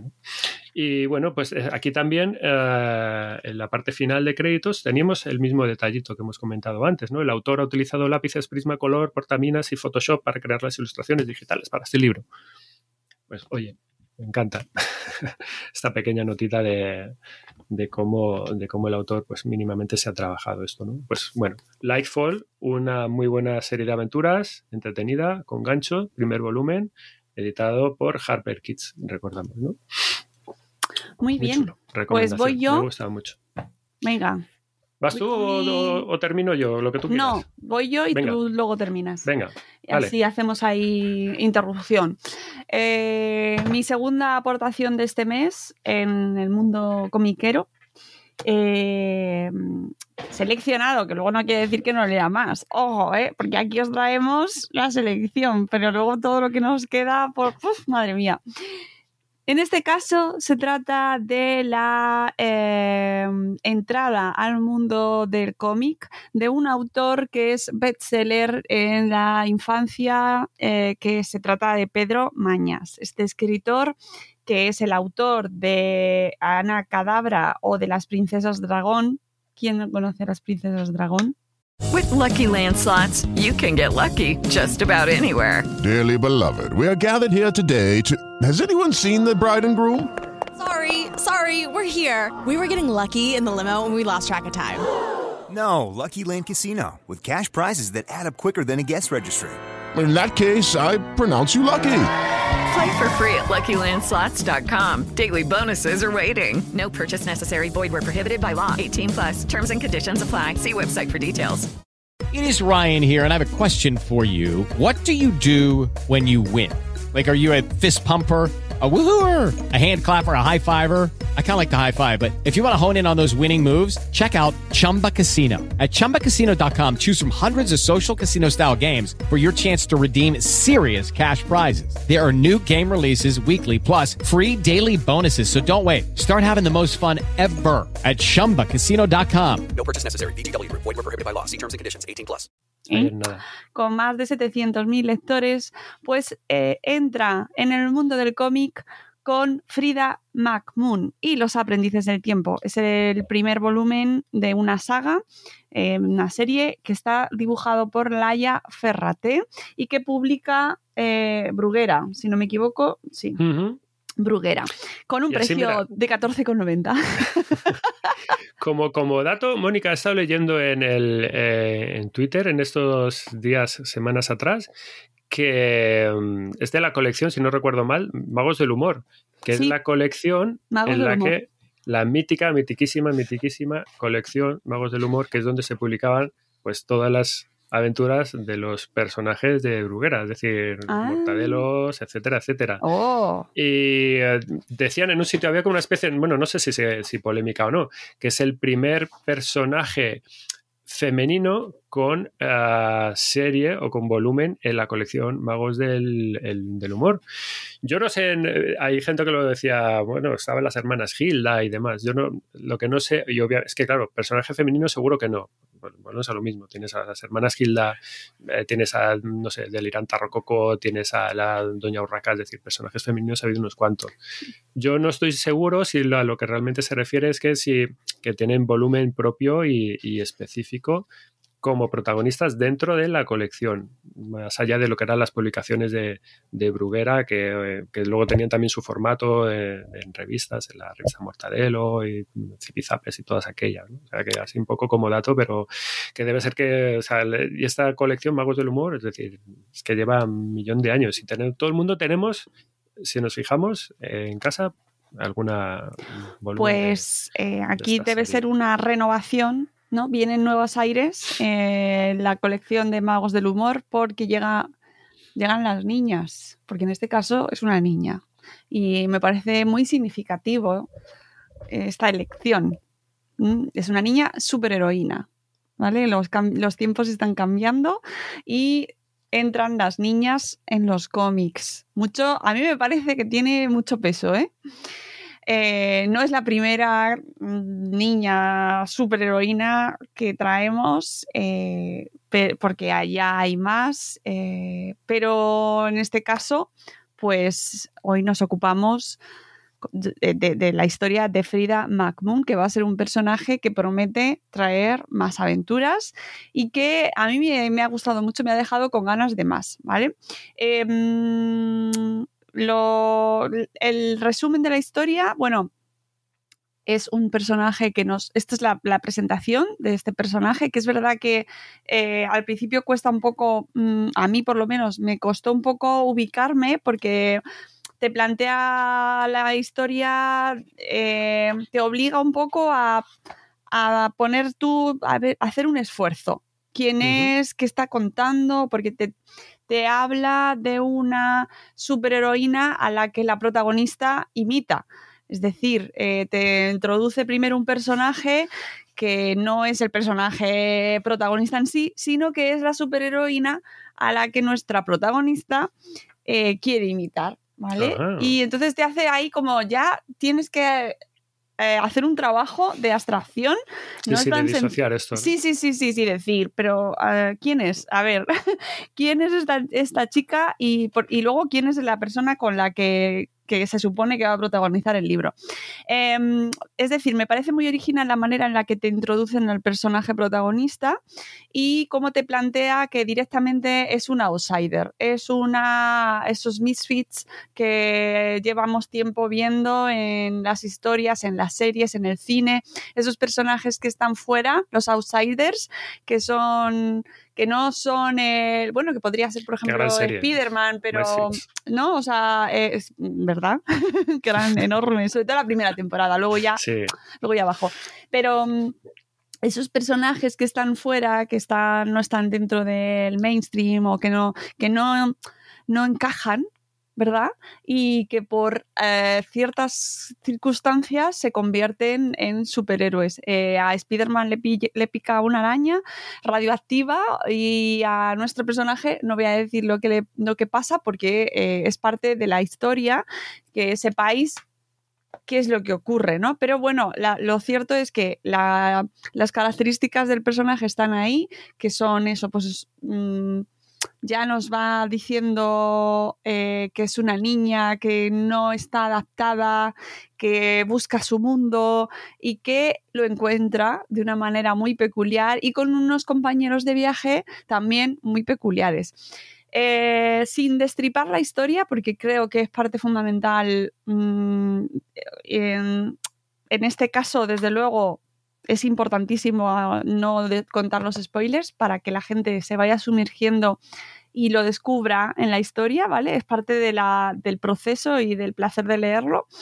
Em, a mí me ha traído muchas, referencias a, cosas, a, historias de mi infancia o a historias a referentes de grupos de amigos que protagonizan aventuras, ¿vale? la amistad, el, valor de la diferencia, el valor de integrar a los demás eh, con sus diferencias, no a pesar de sus diferencias, sino con sus diferencias, uniendo sus diferencias y todos ellos ahí en ese grupo de descartados. La importancia de los descartados y de, de, aquellos que no se sienten integrados pues los aunamos en un grupo, que eso lo hemos visto en otras historias, ¿vale? No es la primera vez y, sigue funcionando, ¿vale?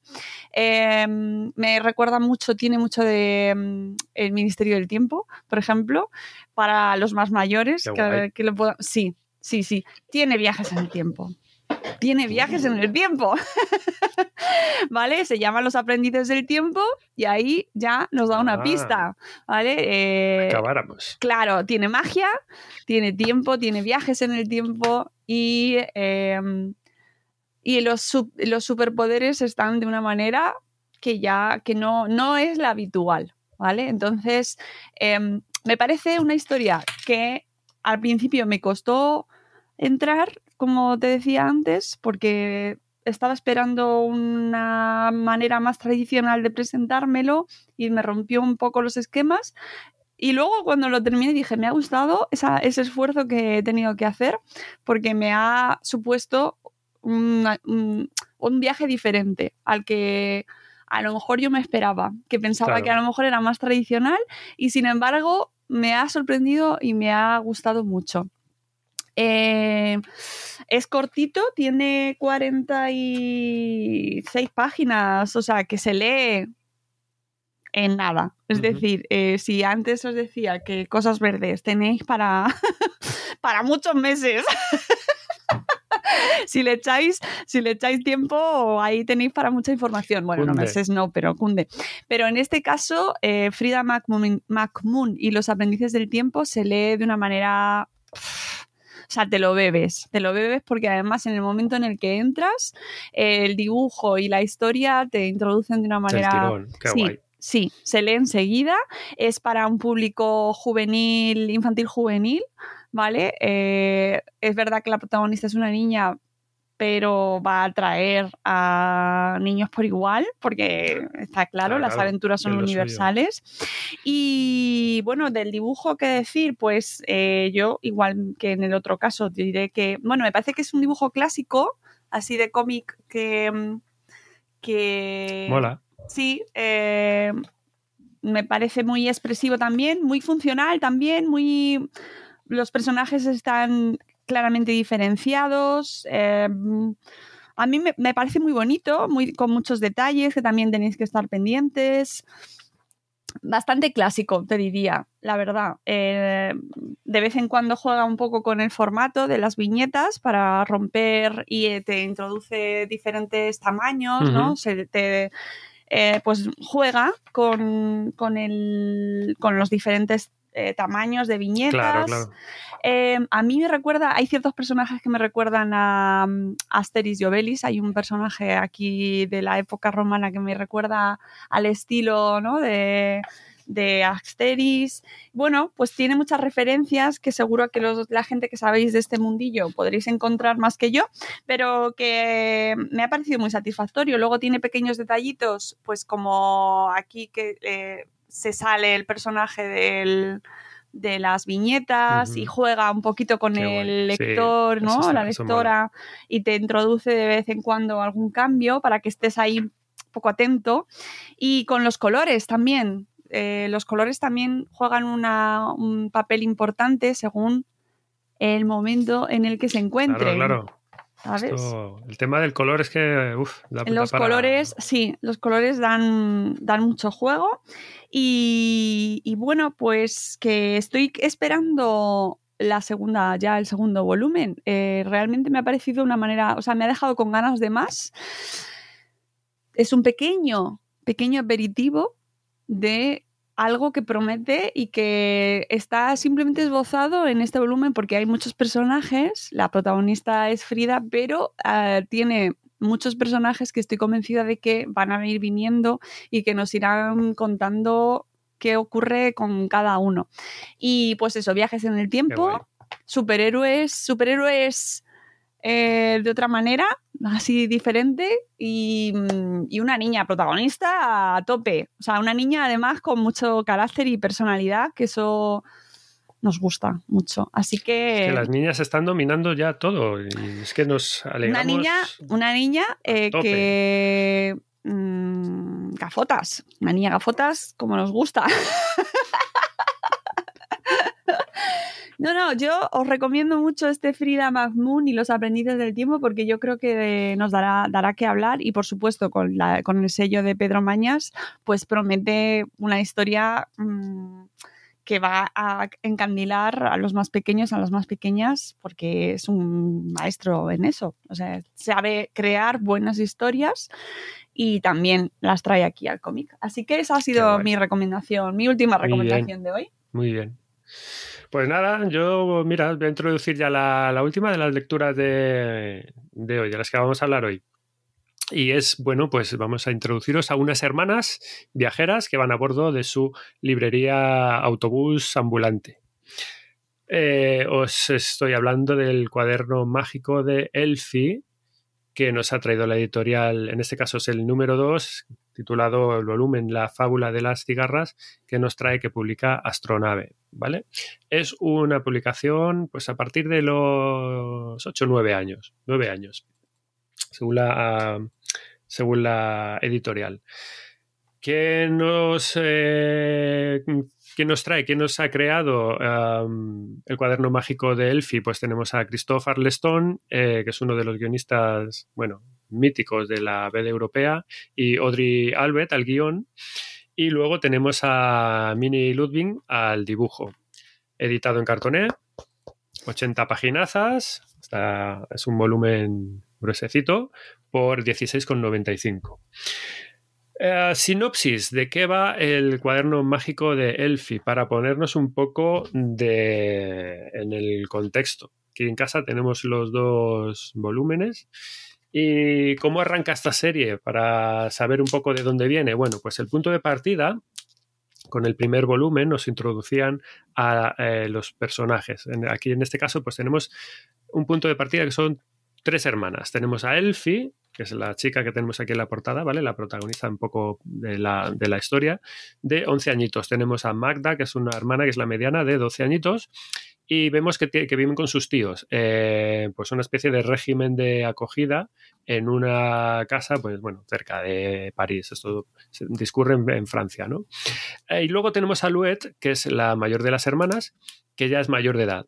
y mm, ha estado viendo fuera una temporada y vemos como, en este caso en Inglaterra en concreto, y vemos que la serie arranca un poco eh, cuando un día la hermana mayor, esta chica Luet, se presenta en casa de los tíos y se presenta con los papeles eh, que ya le ha dado un juez porque ha pedido el hacerse cargo legalmente de la custodia de las, de las hermanas, ¿no? Es mayor de edad, pues es la, la más cercana de los parientes, dice, pues le dice a la tía, venga, que se vienen conmigo, ¿no?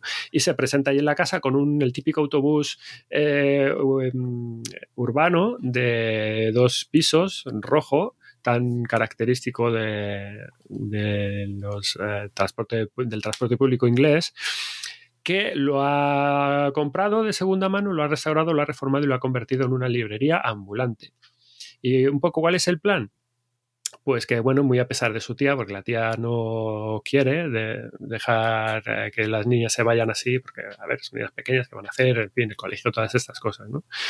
Ah, bueno, el, la hermana se las lleva y, lo que se montan es, pues bueno, eh, a partir de ahí es un road trip, se ponen a viajar básicamente, y el plan es que dan clases por las mañanas en el propio autobús, la, hermana mayor les da clases, y por la tarde pues se dedican a sus labores de la librería, van dejando el autobús por distintos sitios y se dedican pues eso, a vender libros y a hacer sus cosas de libreras, ¿no? Lucky Land Casino asking people what's the weirdest place you've gotten lucky. Lucky? In line at the deli, I guess. Aha, in my dentist's office. More than once, actually. Do I have to say? Yes, you do. In the car before my kids' PTA meeting. Really? Yes. Excuse me, what's the weirdest place you've gotten lucky? I never win and tell. Well, there you have it. You can get lucky anywhere playing at LuckyLandSlots.com. Play for free right now. Are you feeling lucky? No purchase necessary. Void where prohibited by law. 18 plus. Terms and conditions apply. See website for details. With Lucky Land Slots, you can get lucky just about anywhere. Dearly beloved, we are gathered here today to... Has anyone seen the bride and groom? Sorry, sorry, we're here. We were getting lucky in the limo and we lost track of time. No, Lucky Land Casino, with cash prizes that add up quicker than a guest registry. In that case, I pronounce you lucky. Play for free at LuckyLandSlots.com. Daily bonuses are waiting. No purchase necessary. Void where prohibited by law. 18 plus. Terms and conditions apply. See website for details. Luego, además, tenemos un pequeño detalle, que justo ya cuando empiezan el viaje, que, um, que es que la hermana mayor, además, les ha traído un regalo a las, a las hermanas pequeñas, ¿no?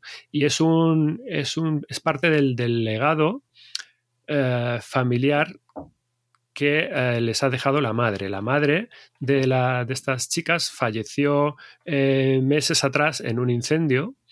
Eh, que también se nos, se nos, cuenta también este pequeño detalle, que por eso es porque acabaron viviendo con sus, con sus tíos. La madre falleció en ese, en ese incendio, que dejó más, más secuelas. Luego hablaremos también un poco de un, de un, detalle, ¿no?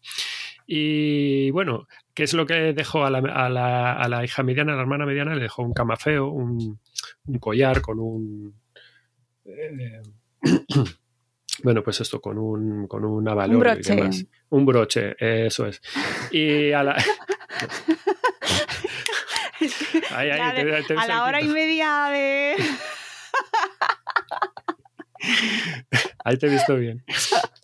Y a la, y a la hermana pequeña, a, a, a, a Elfi, lo que le deja es un cuaderno. Es un cuaderno también muy especial. Es un cuaderno aparentemente vacío, eh, muy bonito, tiene las hojas en blanco y, y, tiene una encuadernación como es muy currada, tiene una incrustación de como de piedras en el, en el lomo, en la portada, que hace con, forma con una especie de, de, constelación, ¿no? Porque luego se hace el guiño de que la, la madre y la hija eh, pues le gustaba mucho mirar las, las, estrellas y observar el cielo y demás, ¿no? Y um, ¿Qué pasa con, con, este cuaderno? Elfi va descubriendo que um, a través de este cuaderno tiene un vínculo mágico que le une con su madre, que, que, que, une madre con hija. Y es que resulta que ambas son brujas. Y es algo que se ha transmitido, que se transmite también de madres a, hijas. En este caso, de momento, que sepamos con, con, la pequeña. ¿Cómo se manifiesta esta magia? Pues a través del cuaderno. ¿Cómo funciona el cuaderno? Pues lo que eh, Elfie escribe en ese cuaderno hace que ese cuaderno se recargue, que la magia de ese cuaderno surja, aparezca y a la vez se manifiesta de otra manera. Y es que mmm, esta chica descubre que arrancando hojas de ese cuaderno, hace, vemos cómo hace figuritas de origami Y esas figuras de origami, por el acto de la magia, de esa mm, hechicería que se está manifestando, cobran vida.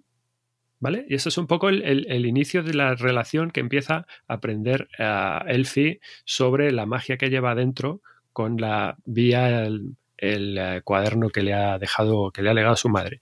Y luego a partir de aquí, ya con esta premisa, la serie actúa, tiene un corte y un tono como más detectivesco, por así decirlo, ¿no? Mm, y en este segundo volumen, digamos que es el, primero con el que arrancamos la obra, y en el segundo volumen lo que donde se van las chicas, pues con su autobús recalan en la Provenza, esta zona de, de Francia, y se van a visitar a un amigo que es eh, un amigo escritor que era un amigo de, la, de, su madre. ¿no? Resulta que ah, cuando llegan allí, el, este chico pues, está como en horas bajas creativas, porque descubren que, o, se descubre o te cuentan, que le han robado la máquina de escribir que es la que utilizaba para escribir. Es una máquina tanto especial porque se la había regalado la, madre de las niñas, se la había regalado a él. Y pues alguien se lo ha robado, ¿no? Y el, uh, se pone un poco, pues eso, cuaderno en mano a intentar desentrañar el, este asunto del robo de la máquina de escribir, intentar averiguar qué ha pasado, dónde está, etcétera, etcétera. Y bueno, pues básicamente es esto, nuevas tramas que se van abriendo uh, para ir descubriendo nuevos detalles también sobre el origen de, de las niñas, sobre la relación con los padres, etcétera, etcétera, nuevas tramas y demás. Y para uh, saber más sobre el desarrollo de la historia y demás, pues como digo siempre, lo que toca ya es cogerlo y, leerlo. Ah, cositas a comentar, como digo, es el segundo número ya de la, de la serie, ¿no? De esta, de esta jovencita bruja y sobre su descubrimiento de, de, sus propios poderes. Esto es una temática, las brujitas, que es que se repite, que está plenamente vigente, se repite una y otra vez. Yo creo que es un tema que sigue en plena forma, que sigue siendo fuente inagotable de, situaciones y de historias. Es como un bueno, punto de partida que, parece inagotable, la verdad, ¿no? esta serie, inevitablemente, pues mira, nos, nos trae de cabeza eh, por los paralelismos a otras que ya hemos comentado por aquí. Por un lado, a las hermanas Grimillet, que ya hemos hablado de ellas. Ah, por el tema, por, por, la propia trama, ¿no? En el propio reparto, que también son tres hermanas protagonistas, con la madre que anda por ahí de por medio, ¿no? Eh, ¿Qué más paralelismos encontramos en el tono detectivesco eh, y en los, sobre todo, también interludios visuales? A ver si esto, por ejemplo, páginas de este tipo, ¿vale? Esto nos recuerda, igual que lo del tono detectivesco, a los diarios de Cereza, eh, porque pues estos apuntes, estas páginas que tenía de ahí, apuntes con sus recortes, con fotos, con anotaciones, como si fuera un, diario, eso lo hemos visto en los diarios de Cereza. La relación de la ausencia con los padres también es otro nexo en común que tiene con estas otras series, ¿no?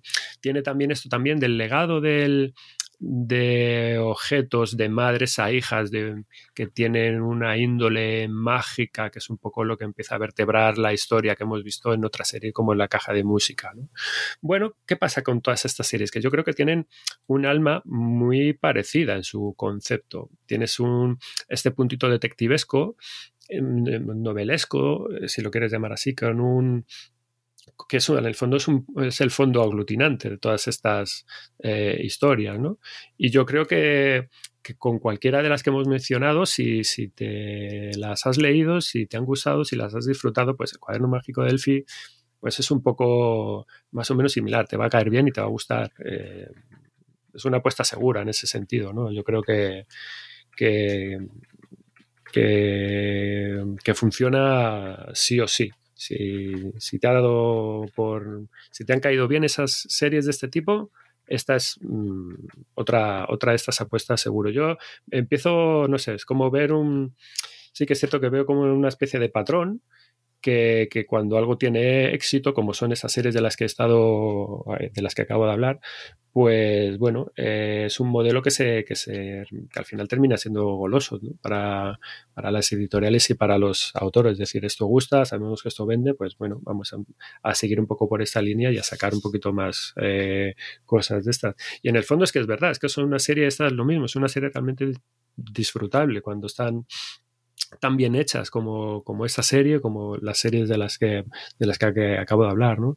Eh, yo creo que es una serie que tiene mucho encanto y además que lo digo porque con, con, el conocimiento y con el convencimiento, para mi hija es una de, se ha convertido en una de las series que más le está gustando de lo que se está leyendo y bueno, y estábamos esperando este segundo volumen, pues eso, como, como agua de mayo, porque esto salió en, pues al finales de verano, no sé si fue en septiembre o en agosto o algo así, y este el segundo volumen acaba de salir en abril y era como, ¡wow! Por fin ha salido. Dio botes de, botes de alegría cuando, cuando se lo traje, ¿no? Y, o sea que echarle, echarle un vistazo. Cosas de guion, cosas de dibujo de las que podemos hablar. Bueno, como decía, pues el guion sigue por los mismos derroteros del primer volumen. Y, como decía, aquí ahondando un poco en el pasado ya más de las, de las chicas, hay alguna cosa, algún detalle también, eh, lo quería decir, que como lector, adulto, obviamente, pues quizás, no sé, a mí hay ciertas reacciones de algún personaje en alguna situación un poco concreta, pues que me parece demasiado frívola. Es decir, yo poniéndome en esa situación, es que no sé, no actuaría ni de coña de esa manera, pero luego dices, a ver, eh, a ver, que los personajes por un lado son así y por otro lado eh, funciona acorde a lo que hay. Y por otro lado, es un cómic sobre brujas. sí, sí. Que, o sea, no le voy a pedir eh, que sea, no sé, el Quijote, ¿no? Porque no, no, no, es la razón de ser, pero bueno, es el, es, es, el detalle. Mm, y, y, todo funciona muy bien, pero bueno, y entiendes un poco cómo reaccionan, cómo reaccionan los, los personajes, pero dices, bueno, si me hubieras planteado otra cosa, pues también a lo mejor hubiera funcionado bien, ¿no? Ah, pero bueno, es un punto, ya os digo, es un punto de vista muy personal, muy adultocentrista, que tampoco, tampoco quiero eh, abusar de esto. Mm, hay detalles que es un poco eh, de lo, que intentaba hablar antes. Hay un detalle, por ejemplo, también en concreto que me ha gustado mucho, que, que es me gusta mucho cuando los autores, por ejemplo, ponen ciertos focos y te ofrecen ciertos detalles a nivel de personajes, estoy hablando, eh, que en este caso vemos representado en la hermana mediana, por ejemplo, que es un detalle muy concreto, es que la hermana le falta una pierna, tiene, lleva una prótesis. Y muchas veces pues son detalles que el, que el, que el guionista lo lleva bastante bien, porque te lo pone bien en situación, porque la prótesis le molesta, porque a veces le impide un poco y sale las dos a investigar y pues la, la, mediana termina ahí un poco hecha polvo porque le duele la pierna eh, o le pica o le suda o lo que sea, ¿no? Y, es, dices, oye, qué bien que, que, salgan este tipo de detalles en un cómic porque a mí me lleva a pensar que son son referentes muy chulos para, pues, para eso, para chavales o mm. chavalas que tienen pues ciertas problemáticas físicas o discapacidades, o como lo quieras llamar, ¿no? Y que se sientan con una especie de vínculo de representatividad que a lo mejor no ven en otros medios. A mí, no sé, me cuesta, seguro que los hay porque obviamente cada vez eh, la gente es más sensible con este tipo de cosas, pero eso en, series de la tele o en dibujos animados o en videojuegos o lo que sea, ¿no? Es que, y es que se necesitan este tipo de, componentes que, que, favorezcan la inclusión de todo el mundo, porque al final hay una, una, niña, un niño en silla de ruedas, los hay, o con muletas, pues o, con, o, con, audífonos, o con eh, implantes cocleares o yo qué sé, es, sea, parte de la realidad y que eso aparezca en, publicaciones que además van dirigidas a ellos, pues a mí me parece un, detallazo, sinceramente, que o sea, creo que está muy bien, que es necesario, que es útil y que, y que le aporta este toque de verosimilitud que dices, bueno, no porque que no está que no está reñido con el otro, no porque sea una historia de brujitas, vamos a tener que obviar a lo mejor detalles de este tipo que enriquecen el planteamiento de, construcción de personajes. ¿no? Yo creo que está muy bien. El dibujo en general está súper bien hecho. con este tipo de series, pues la, verdad que los, que los autores eh, tienen mucho tino. En, eh, es una de las principales bazas siempre que tiene esta, este tipo de series de ofrecer, eh, bueno, pues algo como muy bien hecho, muy bien, muy bien trabajado. Eh, hay una sólida base de, dibujo por debajo, con trazos muy, eh, muy sueltos, pero a la vez muy, muy, muy finos, con mucha tradición de, la BD por detrás. Y bueno, igual que con, los, lo que acabas de comentar tú antes, ¿no? Con las paletas de colores, el trabajo de color también de esos álbumes son, son excelentes O sea, todo funciona muy, muy bien, colores cálidos que te transmiten sensaciones agradables a la hora de leer, están bien trabajados, bien reproducidos. O sea, en ese sentido, siempre el, aspecto visual, en este caso de esta serie, de series similares, funcionan como un cañón, va todo súper bien. Y bueno, eh, guiñitos también, me repito otra vez de nuevo con esto, eh, porque mola que te ofrezcan, a ver si encuentro la viñeta en concreto, que el autor ofrezca guiñitos a cosas que uno lee y, alguno, y cosas que uno sabe. En este caso, pues mira, me ha encantado este guiñito que hace en estas dos viñetas. No sé si te suena, si eres capaz de verlo desde aquí. Posiblemente no. Bueno, pues estos son los eh, tres bandidos del el clásico ilustrado infantil de, de Tommy Ungerer que lo habrás visto en un millón de sitios, de esa portada azul con los tres bandidos, con los que van de negro con su eh, sombrero negro redondeado y uno va con un hacha y otro va con un Sí. trabuco y un- Pues, pues te ha metido aquí la coñita, ¿sabes? En una, en una viñeta.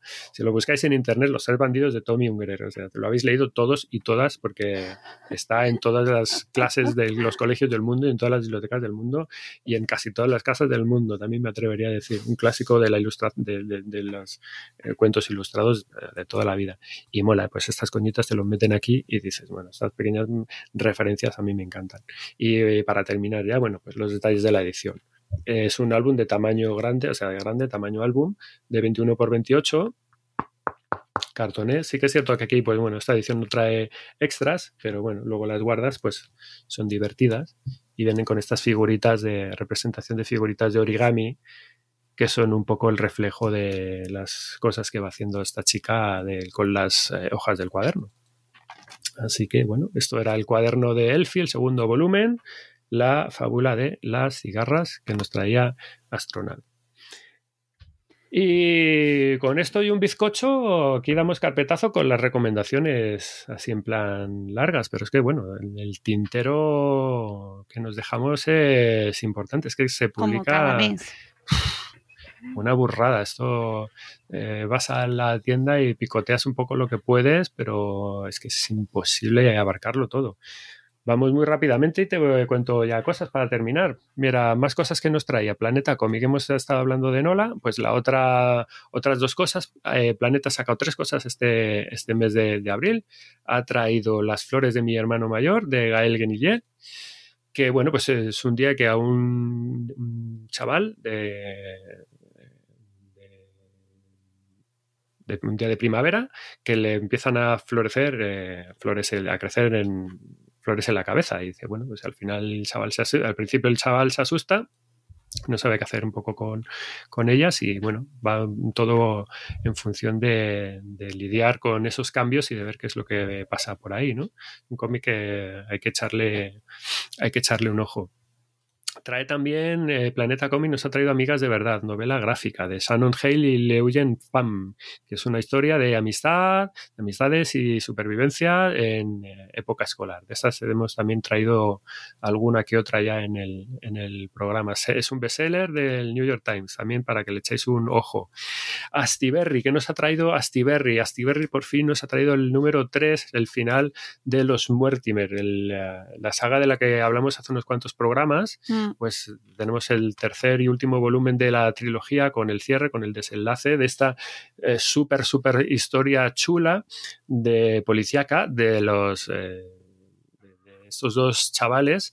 Y me ha encantado, me ha encantado como, cierra, como, como terminas, posiblemente yo creo que de los tres volúmenes em, casi el que más me ha gustado porque se veía que los chavales pues que lo estaban pasando canutas y, han terminado de solucionar el, caso, de, cerrarlo todo eh, y de eso, de cerrar la historia pues de una manera satisfactoria con momentos eh, angustiosos que dices, uff, pobrecitos.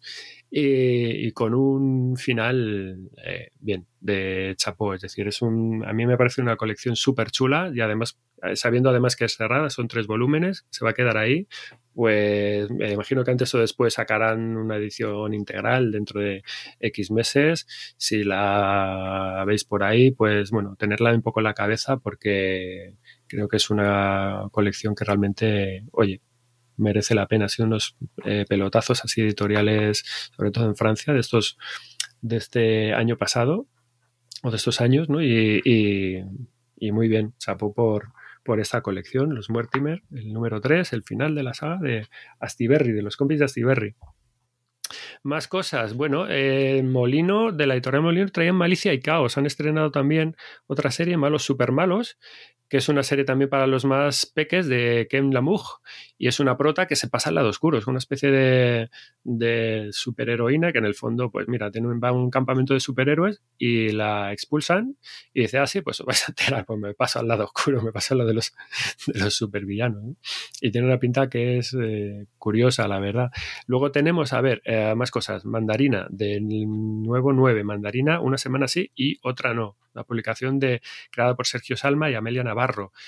Y es, bueno, pues la nueva vida de una chica, aquí nos cuentan la vida de una chica cuyos padres se separan y pasan a vivir, eh, a vivir en un régimen, pues eso, de mitad y mitad, una semana en un sitio, semana custodias compartidas, una semana en un sitio y otra semana en otro. Y pues eh, la vida cambia, efectivamente, ya cuando tienes una nueva situación familiar como esa. Ah, la gente de Maeva Young, los amigos de Maeva Young, pues estos nos traen este mes, nos han traído Act eh, vota por ah, Olivia, es otra de Kayla Miller, nuevas entregas de la serie, que es la tercera ya, de pues bueno, esta chica eh, que se llama Olivia y que el anterior volumen, bueno, pues salió en septiembre. Este creo que no sé si, creo que no llegamos a comentarlo cuando empezamos el, programa, pero también no sé si saldría en el tintero, no creo, creo recordar. Astronave, los amigos de Astronave. Bueno, Gaia, mm, diosa de la Tierra. Esto es otro. Eh, no le he podido hincar el, diente, lo tengo ahí, lo, voy a intentar conseguir eh, comprarlo en cuanto pueda, porque es otro libro, me ha, recordado al que, al que has enseñado, de Errata Naturae, no por, mm, eh, no por el, por el tema en sí, sino por el propio este concepto de del libro que, maneja este ambas eh, situaciones de mitad cómic y mitad. en este caso bueno está creado está desarrollado por eh, Imogen e Isabel Greenberg que deben ser pareja no y esto es la historia de Gaia que es la diosa de la la diosa griega que creó la tierra y el universo y está contada de una manera muy visual y muy entretenida, que es este híbrido, como digo, de, libro ilustrado y de, y de cómic. Me ha parecido una manera súper chula de aprender mitología griega y, además es que, bueno, pues si lo veis en alguna tienda, echarle un ojo porque igual es un libro grandote y, llama visualmente la, la, atención mucho. Y bueno, pues para iniciar a los críos en el tema de mitologías, a mí me ha parecido una, una cosa, la verdad, que bastante chula. Yo lo vi en la tienda y dije, bueno, esto antes o después va a, tener, va a terminar cayendo. Ah, otra de las cosas que nos ha traído uh, Astronave, que este sí que lo tengo aquí a mano para, para enseñaroslo, porque tenemos todos los números de la colección y, nos encanta. Eh, los cómics de ciencia, que vuelven otra vez. En este caso con Volcanes. Volcanes, Fuego y Vida, de John Chat ha creado esto, ¿no? Pues esto es un nuevo volumen de esta colección. Al final son, eh, la temática no tiene nada que ver eh, creo que fue en el programa de enero que os presentamos el de los, dinosaurios, y los fósiles y demás.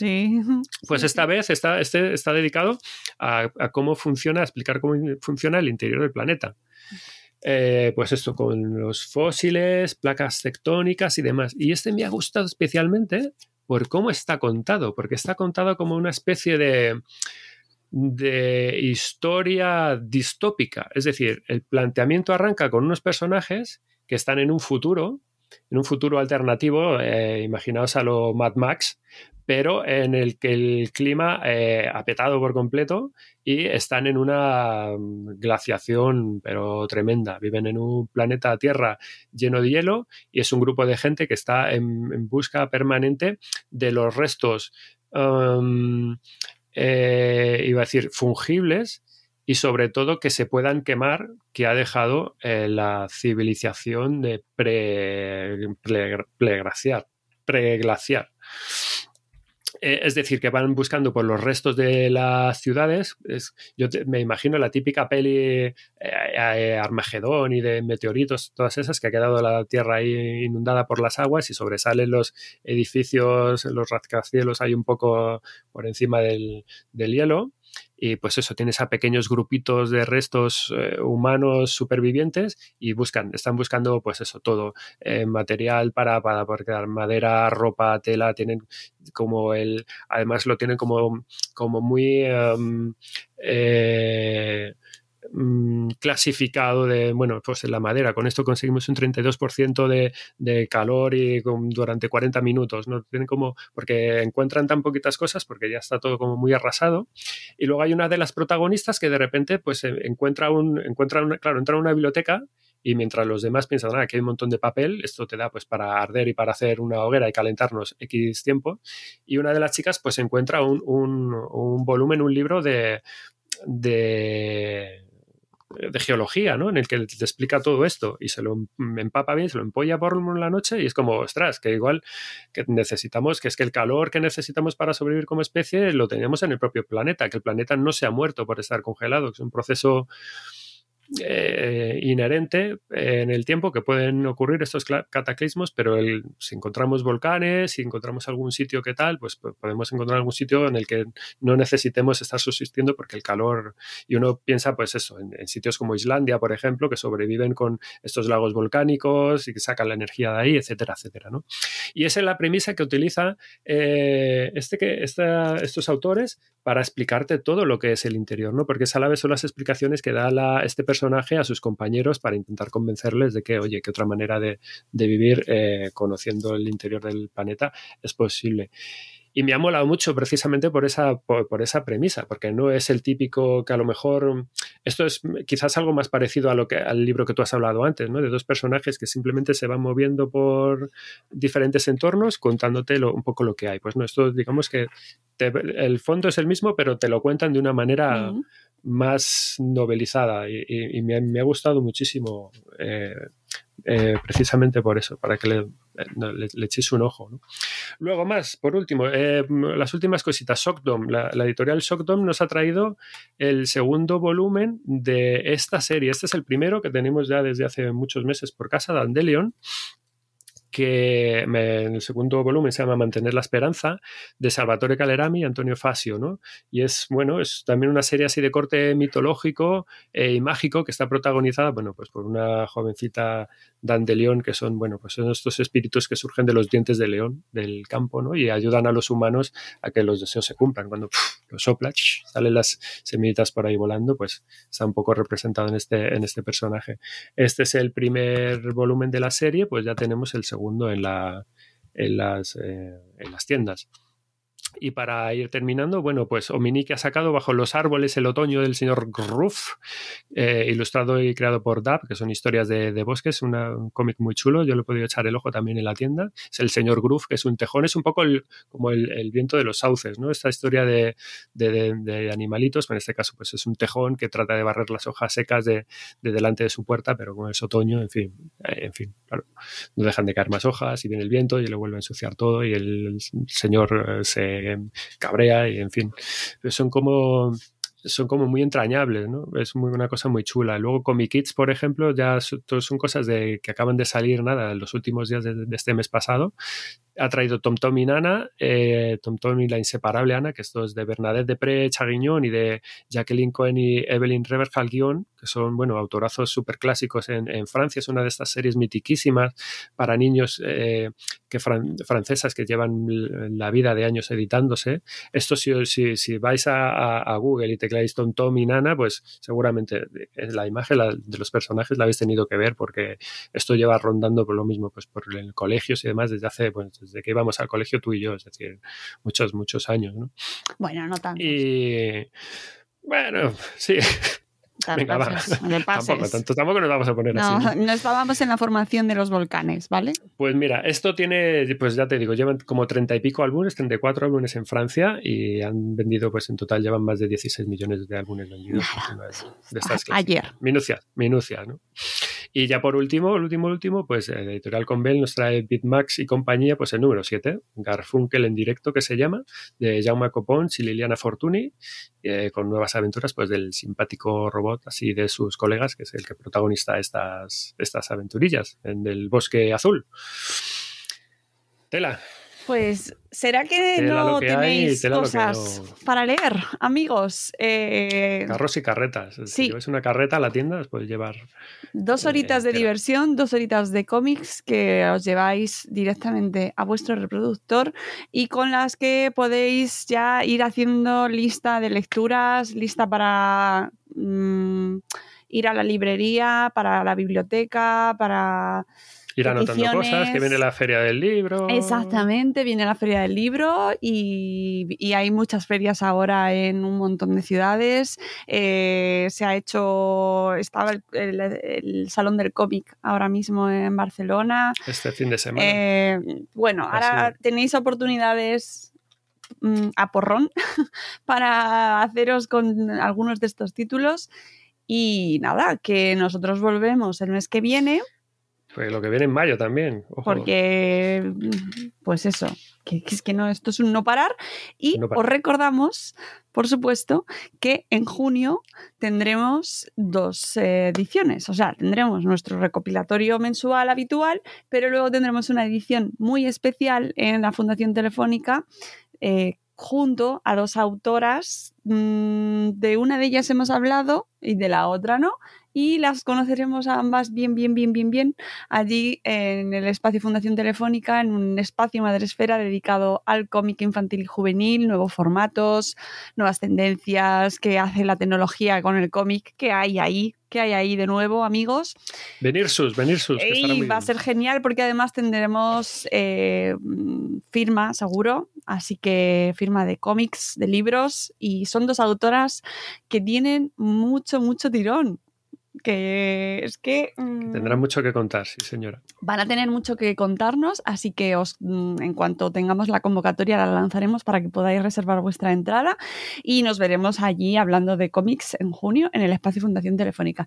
Sem, eh, muchas gracias como cada mes por todos estos titulazos que nos has traído y por acompañarnos en esta sección pues especial dedicada a los cómics aquí en Madresfera, que ya eh, teniendo sección en Madresfera el cómic infantil y juvenil solo puede ir hacia arriba. Amigos, nos vamos.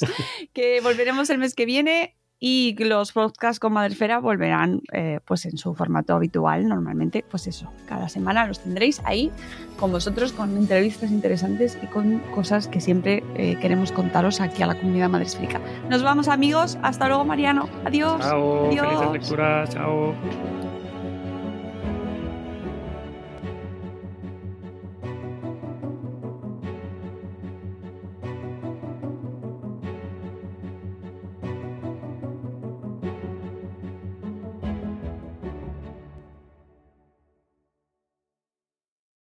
is Ryan here, and I have a question for you. What do you do when you win?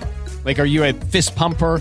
A woohooer, a hand clapper, a high fiver. I kind of like the high five, but if you want to hone in on those winning moves, check out Chumba Casino. At ChumbaCasino.com, choose from hundreds of social casino style games for your chance to redeem serious cash prizes. There are new game releases weekly, plus free daily bonuses. So don't wait. Start having the most fun ever at ChumbaCasino.com. No purchase necessary. VGW. Void were prohibited by law. See terms and conditions. 18 plus.